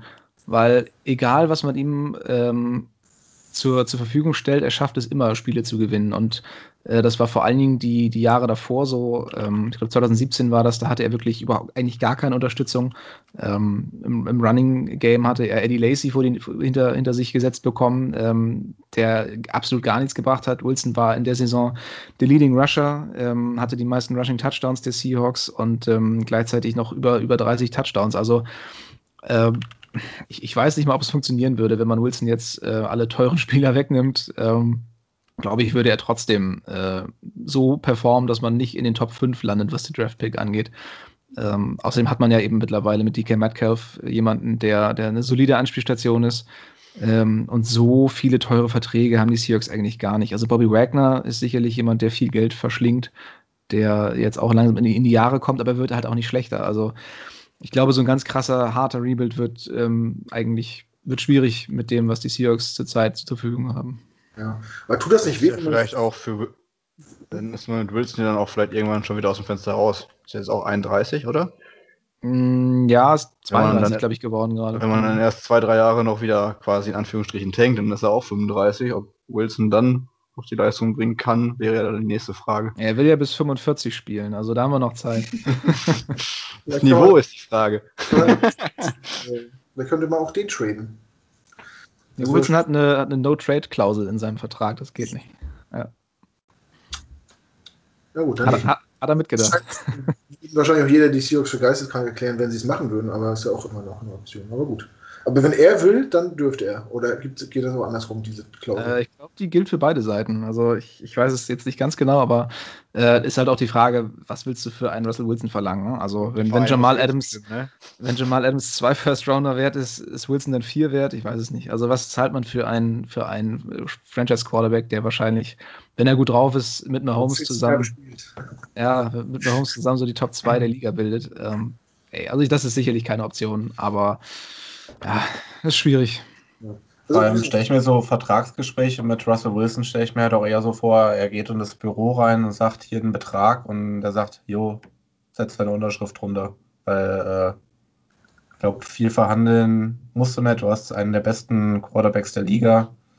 Und wenn der dir einen realistischen Betrag sagt, dann unterschreibt er den Vertrag. Ja, wobei da, das war ja tatsächlich auch, da gab es ja sogar noch Trade-Gerüchte oder, oder Free Agency-Gerüchte, dass er zu den, ne? genau, zu den Giants, weil, weil äh, Kiara, Sierra ja auch unbedingt äh, in, ja. in New York äh, wohnen möchte und ähm, da haben sie alle schon überlegt und ja, ist natürlich völliger Quatsch. Aber äh, nee, Wilson wird definitiv bleiben, wird uns noch einige Jahre Freude bereiten. Aber wie das Ganze um ihn herum dann weiter aufgebaut wird, das, ähm, ja, abgesehen von Metcalf, äh, ist, glaube ich, keiner da wirklich, wirklich sicher in den nächsten Jahren. Ja, ich glaube, er ist auch in der Community ganz gut angekommen. Er macht da viel für die Stadt und das Umfeld, so soziale Projekte und so ist er sehr aktiv.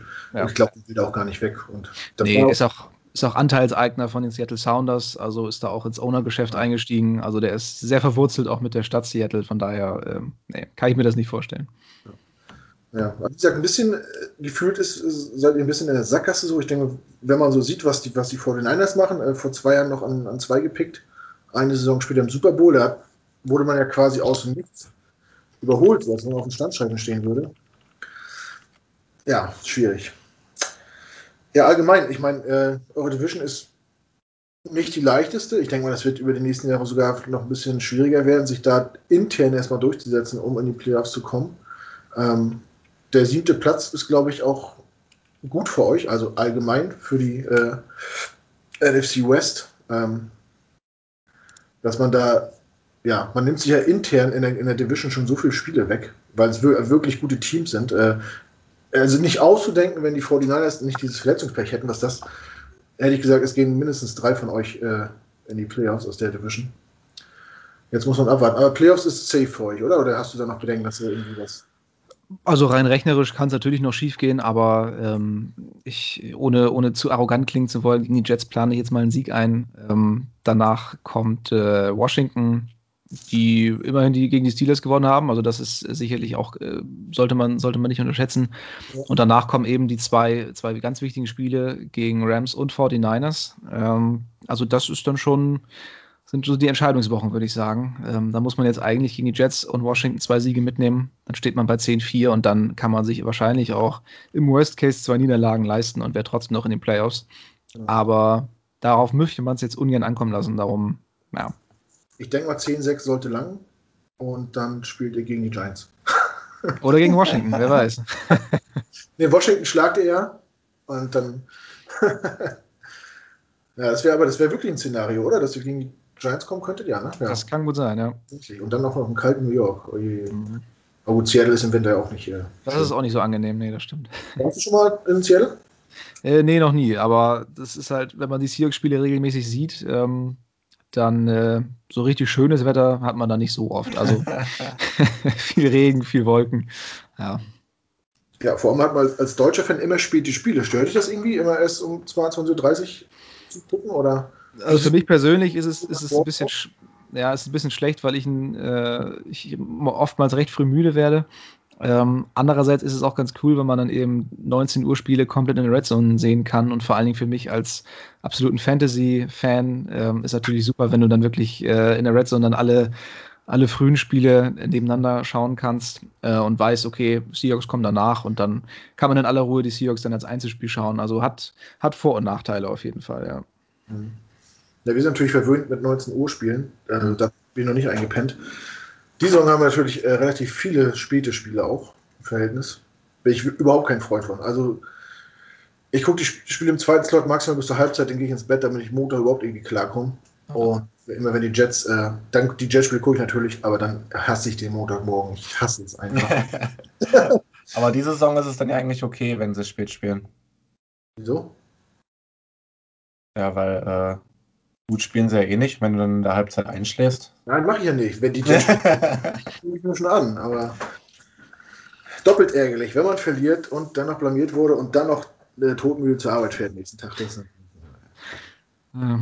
Oder da muss ich immer, immer dran denken, wie ich mir für das Denver-Spiel Donnerstag nachts Urlaub genommen habe. Das war auch ein absoluter Reinfall. Ja. Es wird besser. Es, vielleicht wird es besser. Gut, ähm, ja, Spiel haben wir soweit abgehakt. Wollen wir noch mal durchtippen? Oder wollen wir noch verzichten? Wir können ruhig mal machen, ne? Ich, ich fange fang beim Gast an. Äh, ja, ich hatte, hatte ja schon gesagt, die Seahawks machen Spiele gerne eng. Von daher ähm, würde ich da von, von keinem zu hohen äh, Sieg ausgehen. Ich ähm, bin bei 27 zu 17.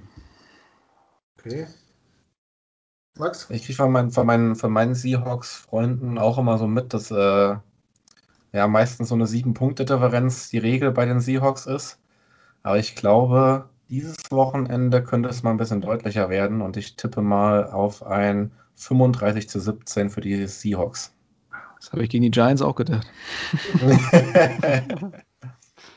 ja, ich tippe ein etwas engeres Spiel tatsächlich. Ich tippe 31-27 für Seattle. Ja, ich bin bei Max. Ich hatte tatsächlich mir auch 35-17 rausgesucht. Lassen uns überraschen. Check. Ohne Absprache natürlich. Ähm, ja, dann machen wir immer noch so Bold Prediction. Also ich nicht, weil ich das nicht kann, aber wollt ihr noch eine raushauen? Äh, Bold Prediction. Mm. Ich kann anfangen. Äh, ja. 3-6 Jamal Adams. Uff. Ja, das ist, das ist einiges, ja. Ähm, der, der hat, glaube ich, richtig Bock am Wochenende.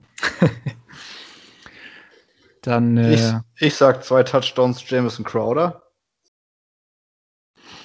dann sage ich.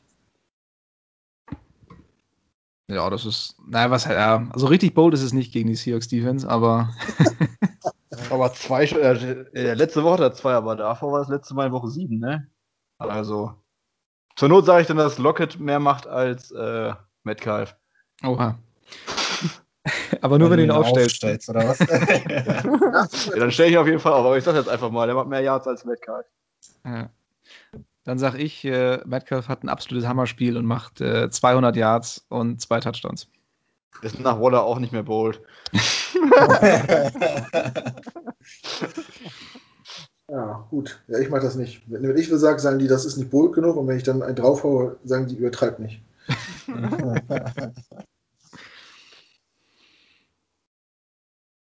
ja, wir haben noch äh, Fragen aus der Re Redaktion. Ich lese mal eine vor von Basti. Sebastian äh, S. aus R. fragt, man hat mit Bobby Jamal Adams zwei der individuell besten Defense-Spieler der Liga und mit Pete Carroll ein Defensive Mastermind. Woran liegt das massive Underperforming der Defense?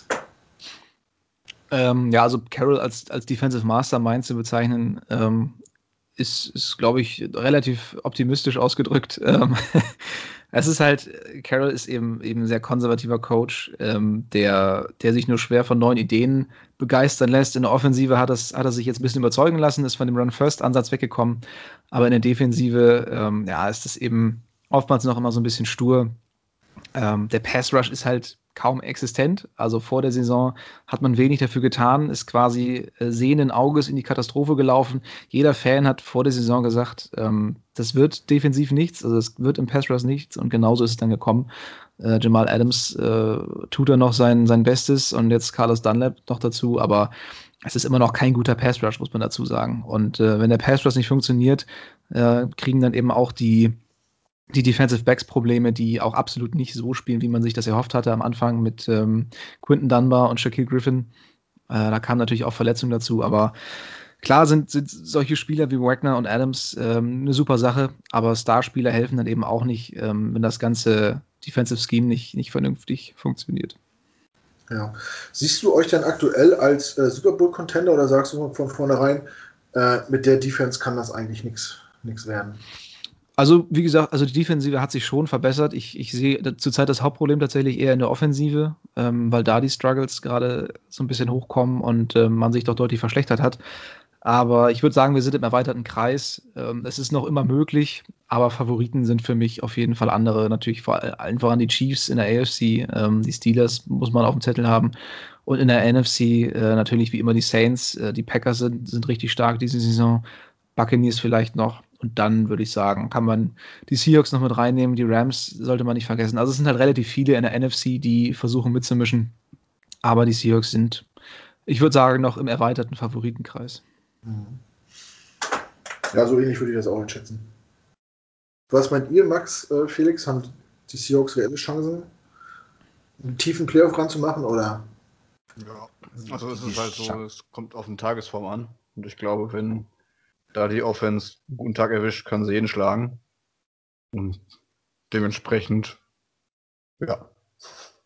Was? Ja, also sehe ich ähnlich. Also ähm, die Chancen für einen Super Bowl Run sind auf jeden Fall gegeben. Ähm, ist halt dann, dann wichtig, die Balance zwischen dem, dem Run, äh, Laufspiel und dem äh, Passspiel irgendwie dann zu, zu etablieren, wieder wenn äh, äh Chris Carson wieder dann bei 100% ist und äh, ja, wieder so mitwirken kann wie jetzt die, die, die ersten Wochen, wo er mir eine sehr, eine sehr gute Fantasy-Option war. Äh, ähm, ja, aktuell, man hat ja mal so ein bisschen gesagt, dass das äh, DK Metcalf so dieses One-Trick-Pony ist. Ich würde jetzt eher sagen, dass jetzt aktuell die Seattle Offense so dieses One-Trick-Pony ist. So. Und wenn, wenn, wenn, wenn, wenn sie das wieder abschalten können, wenn sie das Laufspiel wieder variabler ins Spiel bringen, wenn sie vielleicht noch irgendwie den äh, äh, Tyler Lockett wieder mehr, mehr einbinden können, dann, äh, dann sehe ich auf jeden Fall eine, eine sehr starke Offense. Und wenn, äh, wenn sie äh, Automatismen in der Defense greifen, dann, dann sehe ich auch nicht, warum die nicht mal die, die Packers stoppen sollten oder warum die nicht mal die, die Saints stoppen sollten. Also in einem Spiel ist dann sowieso alles drin. Und äh, ich denke, die Chancen sind auf jeden Fall. Du hast immer noch äh, Russell Wilson als Quarterback. Ja, stimmt. Äh, und der kann auch manchmal ein Spiel alleine entscheiden. Ja. Heißt ja nicht umsonst Houdini, ne? ja, ich sehe auch in der, äh, in der, NFC auch die Saints und die, und die Packers dieses Jahr. Ja. Aber es gibt kein Rückspiel, in so einem Spiel kann alles passieren. Der Pokal hat seine eigenen Gesetze. Drei Euro Fragen. Kleiner Nachteil könnte natürlich sein, wenn du die Division nicht gewinnst, dann spielst du in Playoffs meistens äh, alle Runden auswärts. Das könnte natürlich ein bisschen blöd sein. Du hast von Ciel, egal wo du hin willst, immer weite Flüge. Ja gut, aber das sind Profis, die kennen das auch, die fliegen ja jedes Wochenende oder jedes zweite Wochenende irgendwo hin. Ähm, gut, hätten wir das dazu. Ich habe noch eine Zuschauerfrage. Und zwar wurden wir gefragt, äh, es geht um Wide Receiver. Es kommen nächstes Jahr, ich habe mal geguckt, extrem viele, sehr, sehr gute Wide Receiver auf den Free Agent Markt. Stand jetzt. Ähm, habt ihr euch mal ein bisschen informiert? Also Felix und Max, habt ihr mal geguckt, wer da so kommt und wen ihr gerne haben würdet? Mhm. Frage, Frage an dich, Max. Wie sieht es bei euch aus? Würdest du auch nochmal nachlegen oder bist du zufrieden mit dem, was ihr habt? Auch nachlegen ist immer schön, ähm, aber man muss eben, wie gesagt, auf die, auf die Cap-Situation schauen. Wir haben zwei bis drei dicke Verträge, die wir nächstes Jahr verteilen dürfen. Darum wird da nicht so viel Geld da sein zum Shoppen. Ähm, Alan Robinson wäre sicherlich eine schöne Option, ähm, der sicherlich auch erfreut wäre, mal einen vernünftigen Quarterback zu haben, der ihm den Ball zuwirft. äh, das war ihm in seiner Karriere ja, noch nicht so vergönnt. Aber ich, ich sehe die Seahawks da jetzt keinen kein, ähm, kein teuren Vertrag an einen Receiver ausgeben. Dafür sind wir eigentlich zu gut aufgestellt und dafür haben wir auch eigentlich nicht das Geld, um da jetzt ähm, groß shoppen zu gehen. Aber wir haben das Geld und wir haben die Need. Felix und Max, habt ihr den Favoriten, habt ihr jemanden ins Herz geschlossen, den ihr bei uns sehen wollt? Mein, mein absoluter Favorit ist, äh, habe ich auch schon ein paar Mal in die Gruppe geschrieben, glaube ich, Alan Robinson, mhm. den ich sehr gerne in New York sehen würde. Und ansonsten wäre so mein, mein, mein zweiter Pick wäre ein fitter Will Fuller. Den hätte ich auch gerne als, als Perryman-Ersatz. Mhm. Ich kann noch kurz vorlesen, wer, wer hier so die Top-Leute sind. Ne? Also Alan Robinson, Will Fuller, äh, Corey Davis, Marvin Johnson, Tim Patrick, Juju, bisschen überbewertet in meinen Augen, also äh, Chris Godwin, Nelson Aguilar, T.Y. Hilton, vielleicht ein bisschen alt. Und äh, Kenny Golladay, der muss auch verletzt gewesen sein unter der Saison, oder ist gerade? Ja, ist sein? verletzt. Ist die ganze Zeit fast verletzt, hat glaube ich drei Spiele gemacht. Irgendwie so. Aber es ist halt auch die Frage, wer realistisch gesehen auf den Markt kommt. Also ich glaube zum Beispiel, dass ein Golladay verlängern wird. Ein Fuller hat jetzt bei seiner äh, Sperre gesagt, er möchte nächstes Jahr wieder angreifen mit den Texans. Ich denke mal, der geht auch von einer Verlängerung aus. Ähm, dann wären die beiden schon weg. Leider. Also ich wäre für. Hm? Texans sind doch eine cap oder nicht? Ja, aber er hat trotzdem gesagt, er würde gerne nächstes Jahr bei den ja, Texans äh, wieder weiterspielen. Ey, kriegen das schon irgendwie hin sonst. Also da können ja nicht noch ein. Ich weiß ja nicht, wer alles noch ausläuft bei den Texans, bin ich mir jetzt da nicht sicher. ähm, aber nachdem sie Hopkins verloren haben, hat Fuller zumindest, wo er fit ist, gezeigt, dass er zumindest ein Top 12 Wide Receiver ist. Meiner Meinung nach. Ähm, von daher denke ich, dass sie ihn auf jeden Fall verlängern werden. Ähm, und Allen Robinson ist halt die Frage, ob er zu uns will. Und keine Ahnung, für mich ist er vom Spielertyp her zu ähnlich wie Denzel Mims, wo man dann seine Entwicklung vielleicht ein bisschen hemmen würde. Ich, ich finde Curtis Samuel richtig gut. Ähm, der läuft so ganz unterm Radar, dass der ausläuft von äh, den Panthers. Der kann äh, theoretisch den X-Receiver, äh, den Y-Receiver, Z-Receiver, jetzt habe ich es, den Z-Receiver spielen. Der kann als Running Back spielen, weil er auf dem College Running Back war. Ähm, zeigt jetzt auch bei den Panthers, dass er sehr variabel einsetzbar ist und den wird man wahrscheinlich günstig bekommen. Man könnte ihn gut äh, aufstellen, hätte theoretisch schon einen Crowder-Nachfolger, Ersatz sonst auch im Slot und kann dann wie Max vorhin schon gesagt hat, mal im Draft in der späten ersten Runde nach noch einem äh, richtig guten Talent gucken, weil Allen Robinson, glaube ich, jetzt auch schon 27 oder 28 ist und dann 28, halt auch 20, ja. Und dann halt auch die Frage ist, was man davon, er will bestimmt auch noch irgendwann mal irgendwo im Ring spielen, was er bei uns in den nächsten zwei, drei Jahren auch nicht wird. Müsste man ihn wahrscheinlich auch massiv überbezahlen.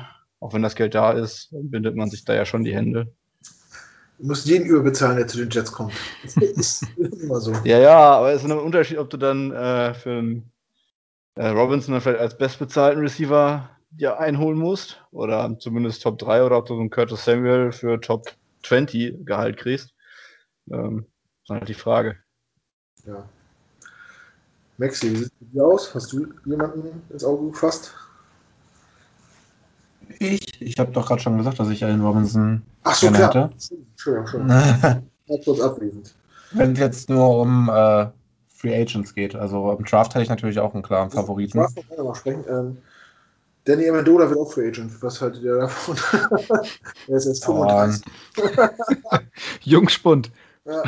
Kannst auch direkt nach Des Bryant und Antonio Brown fragen. Die werden auch Free Agents. Ja, Larry Legend auch. nee, ich habe tatsächlich, wie hatte ich denn? Ich hatte äh, Chris Godwin für mich so auserkoren. Der ist noch sehr jung und äh, steht ein bisschen im Schatten von Evans bei, der, bei den Buccaneers so. Ich glaube, der könnte auch nochmal seinen ganz großen Durchbruch schaffen. Also nicht, dass er nicht schon gut wäre. Ich glaube, der wird verlängert. Das glaube ich auch. Also ich, ich, sehe kein Szenario, wie der auf den Markt kommt. Nicht. Der ähm, war ja letztes Jahr schon quasi die beliebteste Anspielstation und ist es jetzt auch, wenn er auf dem Platz steht. Er hat jetzt halt mit einem Daumenbruch, glaube ich, ein paar Spiele gefehlt. Aber wenn der auf dem Platz steht, sieht er mehr Targets als Evans. Ähm, auch wenn Evans der große Name ist. Ich kann mir nicht vorstellen, dass die Buccaneers äh, den gehen lassen. Vor allem, wenn Brady noch ein Jahr länger spielen sollte und äh, mit Godwin den Slot-Guy überhaupt dann hat. Keine Ahnung. Man weiß nicht, was die vorhaben, in welche Richtung das geht. Ähm, das, das Spiel der Buccaneers ist ja auch gar nicht so auf den Slot ausgelegt, ne? Also Brady, für Brady möchte das zwar gerne, aber ich glaube, Bruce Arians ist nicht so ein Fan von kurzen Pässen. Äh, ansonsten finde ich so Leute wie A.G. Green auch immer interessant. So. Ich denke mal, dass die Bengals ihn nicht behalten werden und ich finde so alte, erfahrene, die man für kleines Geld nochmal ein, zwei Jahre äh, holen kann, gerade wenn man wahrscheinlich einen frischen, frischen Freshman Quarterback hat, ähm, kann das immer sehr hilfreich sein, so im Lockerroom, so, so ein so ein Leader-Guy, so einer, der erzählt, wie die, die Liga funktioniert und wie so ein Team funktioniert und so. Ich weiß nicht, AJ Green ist für mich irgendwie so ein Typ, den, den sehe ich einfach schon im Patriots-Trikot. Keine Ahnung. Das ist für mich irgendwie in Stein gemeißelt, aber ich lasse mich gerne eines Besseren belehren. Naja, da würde ich jetzt nicht Brief und Siegel aufgeben, auf jeden Fall. Gut, dann sind wir, glaube ich, durch soweit. Oder hat noch jemand was zu sagen? Dann bitte jetzt. Ja, ich hätte halt noch meinen, meinen Favorite. Äh, Draft wollten wir noch haben. Ich habe auch einen Favoriten. Max, wen hast du denn? Ich habe auf jeden Fall Devonta Smith, hätte ich gerne als, äh, ja. als Wide Receiver. Okay, wo, wo spielt er welches College? Der spielt bei äh, Alabama. Ah, ah ja. War da nicht Judy und äh, Rux auch bei. Äh, genau, also er war da der Dritte im Bunde äh, und wird dies Jahr auch so er wird halt ein bisschen höher gerankt auf jeden Fall, als unser zweiter Pick vermutlich sein wird. Aber vielleicht, wir haben ja genug Draftkapital, um da vielleicht nochmal 5, 6 Picks nach oben zu gehen und Devonta Smith zu picken. Generell würde ich, glaube ich, auch im Draft hätte ich eigentlich gerne in den ersten drei Runden entweder äh, Quarterback, Wide Receiver und Tight End oder Quarterback, Wide Receiver oder und Interior O-Liner. Ja. Weil, also Kyle Pitts werden wir nicht kriegen. Äh, der ist zu gut auf Tight End. Der wird wahrscheinlich Top 10 gehen, so in die Richtung. Aber Pat Fryermuth, keine Ahnung, wie man das ordentlich ausspricht, wäre dann so mein, mein nächster Tight End-Kandidat auf jeden Fall. Ansonsten Interior O-Line, äh, wie heißt er nochmal? Entweder Creed Humphreys fürs Off-Center ja. oder ich habe mir den Namen hier noch notiert. Äh, Wyatt Davis, äh, Grad wäre, denke ich, auch eine valide Option für den zweiten Pick in ja. der ersten Runde. Oder eben zweiter Pick. Äh, erster, erster Pick, zweite Runde. Ja. Felix, hast du dich schon mit dem Draft auseinandergesetzt? Ah, ein bisschen. Ich hoffe immer noch, dass wir runtertraden. Ich finde immer noch, dass ein Quarterback den Unterschied nicht so groß macht unbedingt. Ähm, so viele Picks, wie man darauf generieren könnte, könnten wir unseren Right Tackle äh, direkt picken und hätten dann noch Möglichkeiten, Pass Rush auch noch zu holen und noch einen Wide Receiver und dann in Runde 2 vielleicht mal noch einen wirklich richtig guten Running Back oder einen Tight End oder wie auch immer. Ich glaube einfach bei so viel Needs, wie wir haben, sollte man das zumindest äh, überdenken, wenn man für seinen eigenen Erstrunden-Pick dann drei Erstrunden-Picks kriegen würde. Aber wir haben halt fünf, fünf, äh, fünf Picks in den ersten drei Runden, ne? Und einen Haufen Kohle im Cap Space. Ich weiß nicht, wie viel wir da noch generieren wollen. Und Nächst, nächstes Jahr haben wir nochmal zwei First-Round-Picks. Ja, nächstes Jahr kommt wieder irgendein Quarterback, der wieder gehypt wird. Also. Ja, aber Trevor Lawrence ist schon. Oh, wie viel, okay, also, ist das ihr größtes Talent seit Andrew Luck. Wie oft stand Andrew Luck im Super Bowl? So, das ist für mich das Totschlagargument überhaupt. Ja, wenn du die Mannschaft nicht. Stell ich direkt die Gegenfrage Direkt die Gegenfrage. Du, du sagst, ein Quarterback ist nicht das, äh, das Wichtige. Das sagst du in dem Podcast, wo wir über Russell Wilson geredet haben. ja, es gibt ein paar, das hast du jetzt ja noch nicht. Das ist ja jetzt noch nicht in Stein gemeißelt, dass es Trevor Lawrence wird und auch ein Russell Wilson wird bei uns nicht so gut aussehen wie bei Seattle. Ich finde einfach, wir haben zu viele, äh, zu viele Baustellen, als dass äh, man dann Wunderdinge erwarten könnte. Aber ist meine Meinung. Ich kann auch verstehen, wenn man es anders sieht. Und ich glaube einfach, ja, der Hype klar. ist zu groß und man müsste das, man könnte das anderweitig ausnutzen. Weil wie viele First, First Overall oder First Quarterbacks überhaupt, die so früh gepickt worden sind, waren in den letzten Jahren im Super Bowl oder sind äh, unangefochtener Starter geworden. Ja, aber, aber ja, also das hat man kaum. Du, du, du begreifst es eigentlich, du Querdenker. Russell Wilson war dritte oder vierte Rundenpick? Dritte Runde war. Trevor Lawrence kam vom, äh, von der Highschool und war im ersten Jahr Starter. Der hat bis jetzt ein College-Spiel verloren gegen Joe Burrow. Ansonsten alles so hat schon gewonnen. Du kannst ihn mit, mit keinem vergleichen. Das, also ich kenne keinen, der, der so eine Zahlen hat, der so spielt. Ich hoffe nicht, dass die jetzt runtertreten, auch wenn ich die Argumente natürlich verstehen kann, aber ich hoffe nicht, dass es eintritt. Äh. Was haltet ihr denn von Dings hier? Äh, wie heißt der, Amon Ra St. Brown, wird mittlerweile auch als First Round Wide Receiver gehandelt. Den könnten wir noch kriegen äh, mit dem Seahawks Pick, wenn die jetzt nicht den Super Bowl gewinnen. Habt ihr von ja, dem schon was gehört?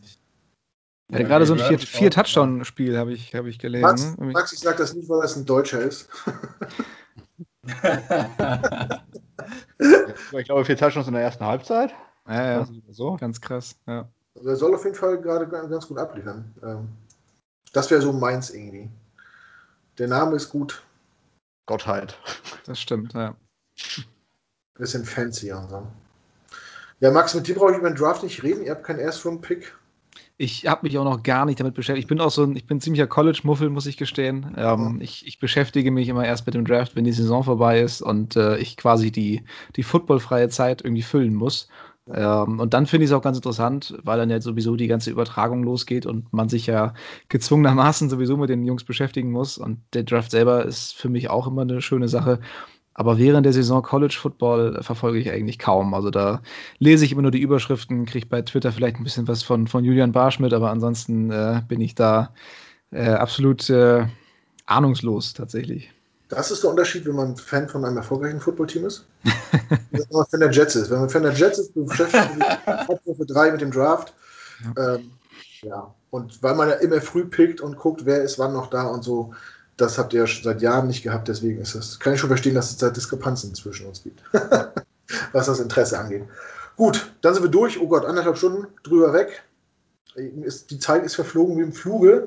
Ich muss mich an der Stelle nochmal bedanken im Vorfeld für die vielen Kommentare und äh, Felix, du bist Lehrerin. Wie ist die, wie ist die Mehrzahl von Lob? Da, du bist gemutet, ich höre dich nicht. Mach mal dein Mikro runter. So. Ah. ah so? Ja, ich weiß ich glaube nicht. Ich glaube, da gibt es keine Mehrzahl für. Ich würde daraus lobende Worte machen. Oder vielen Dank für das ganze Lob. Oder das, genau. Ähm, sehr gut, macht gerne weiter so. Immer Daumen hoch, liken, teilen, kommentieren, äh, interagieren mit uns. Gefällt uns gut, ist so ein bisschen der Lohn für das, was wir äh, jede Woche machen. Dann natürlich vielen, vielen Dank an Max nach Bremen nochmal, dass das so kurzfristig geklappt hat, dass du dir Zeit genommen hast. Äh, hat super viel Spaß gemacht. Finde ich auch, ja. Nochmal danke für die Einladung. War, war echt cool. Auch mal so mit Video ist, ist was Neues für mich. Ja. ja? Ja, Max hat sich extra noch äh, einen Laptop beim Kumpel besorgt, damit er eine, äh, eine, Kamera hat am Rechner. Sonst hätten wir nur hören können. Gut, dass das auch geklappt hat. Vielen Dank auch an deinen Freund, der dir sein Gerät zur Verfügung, äh, sein Laptop. Stark. Schön das Fettnäpfchen mitgenommen, ja.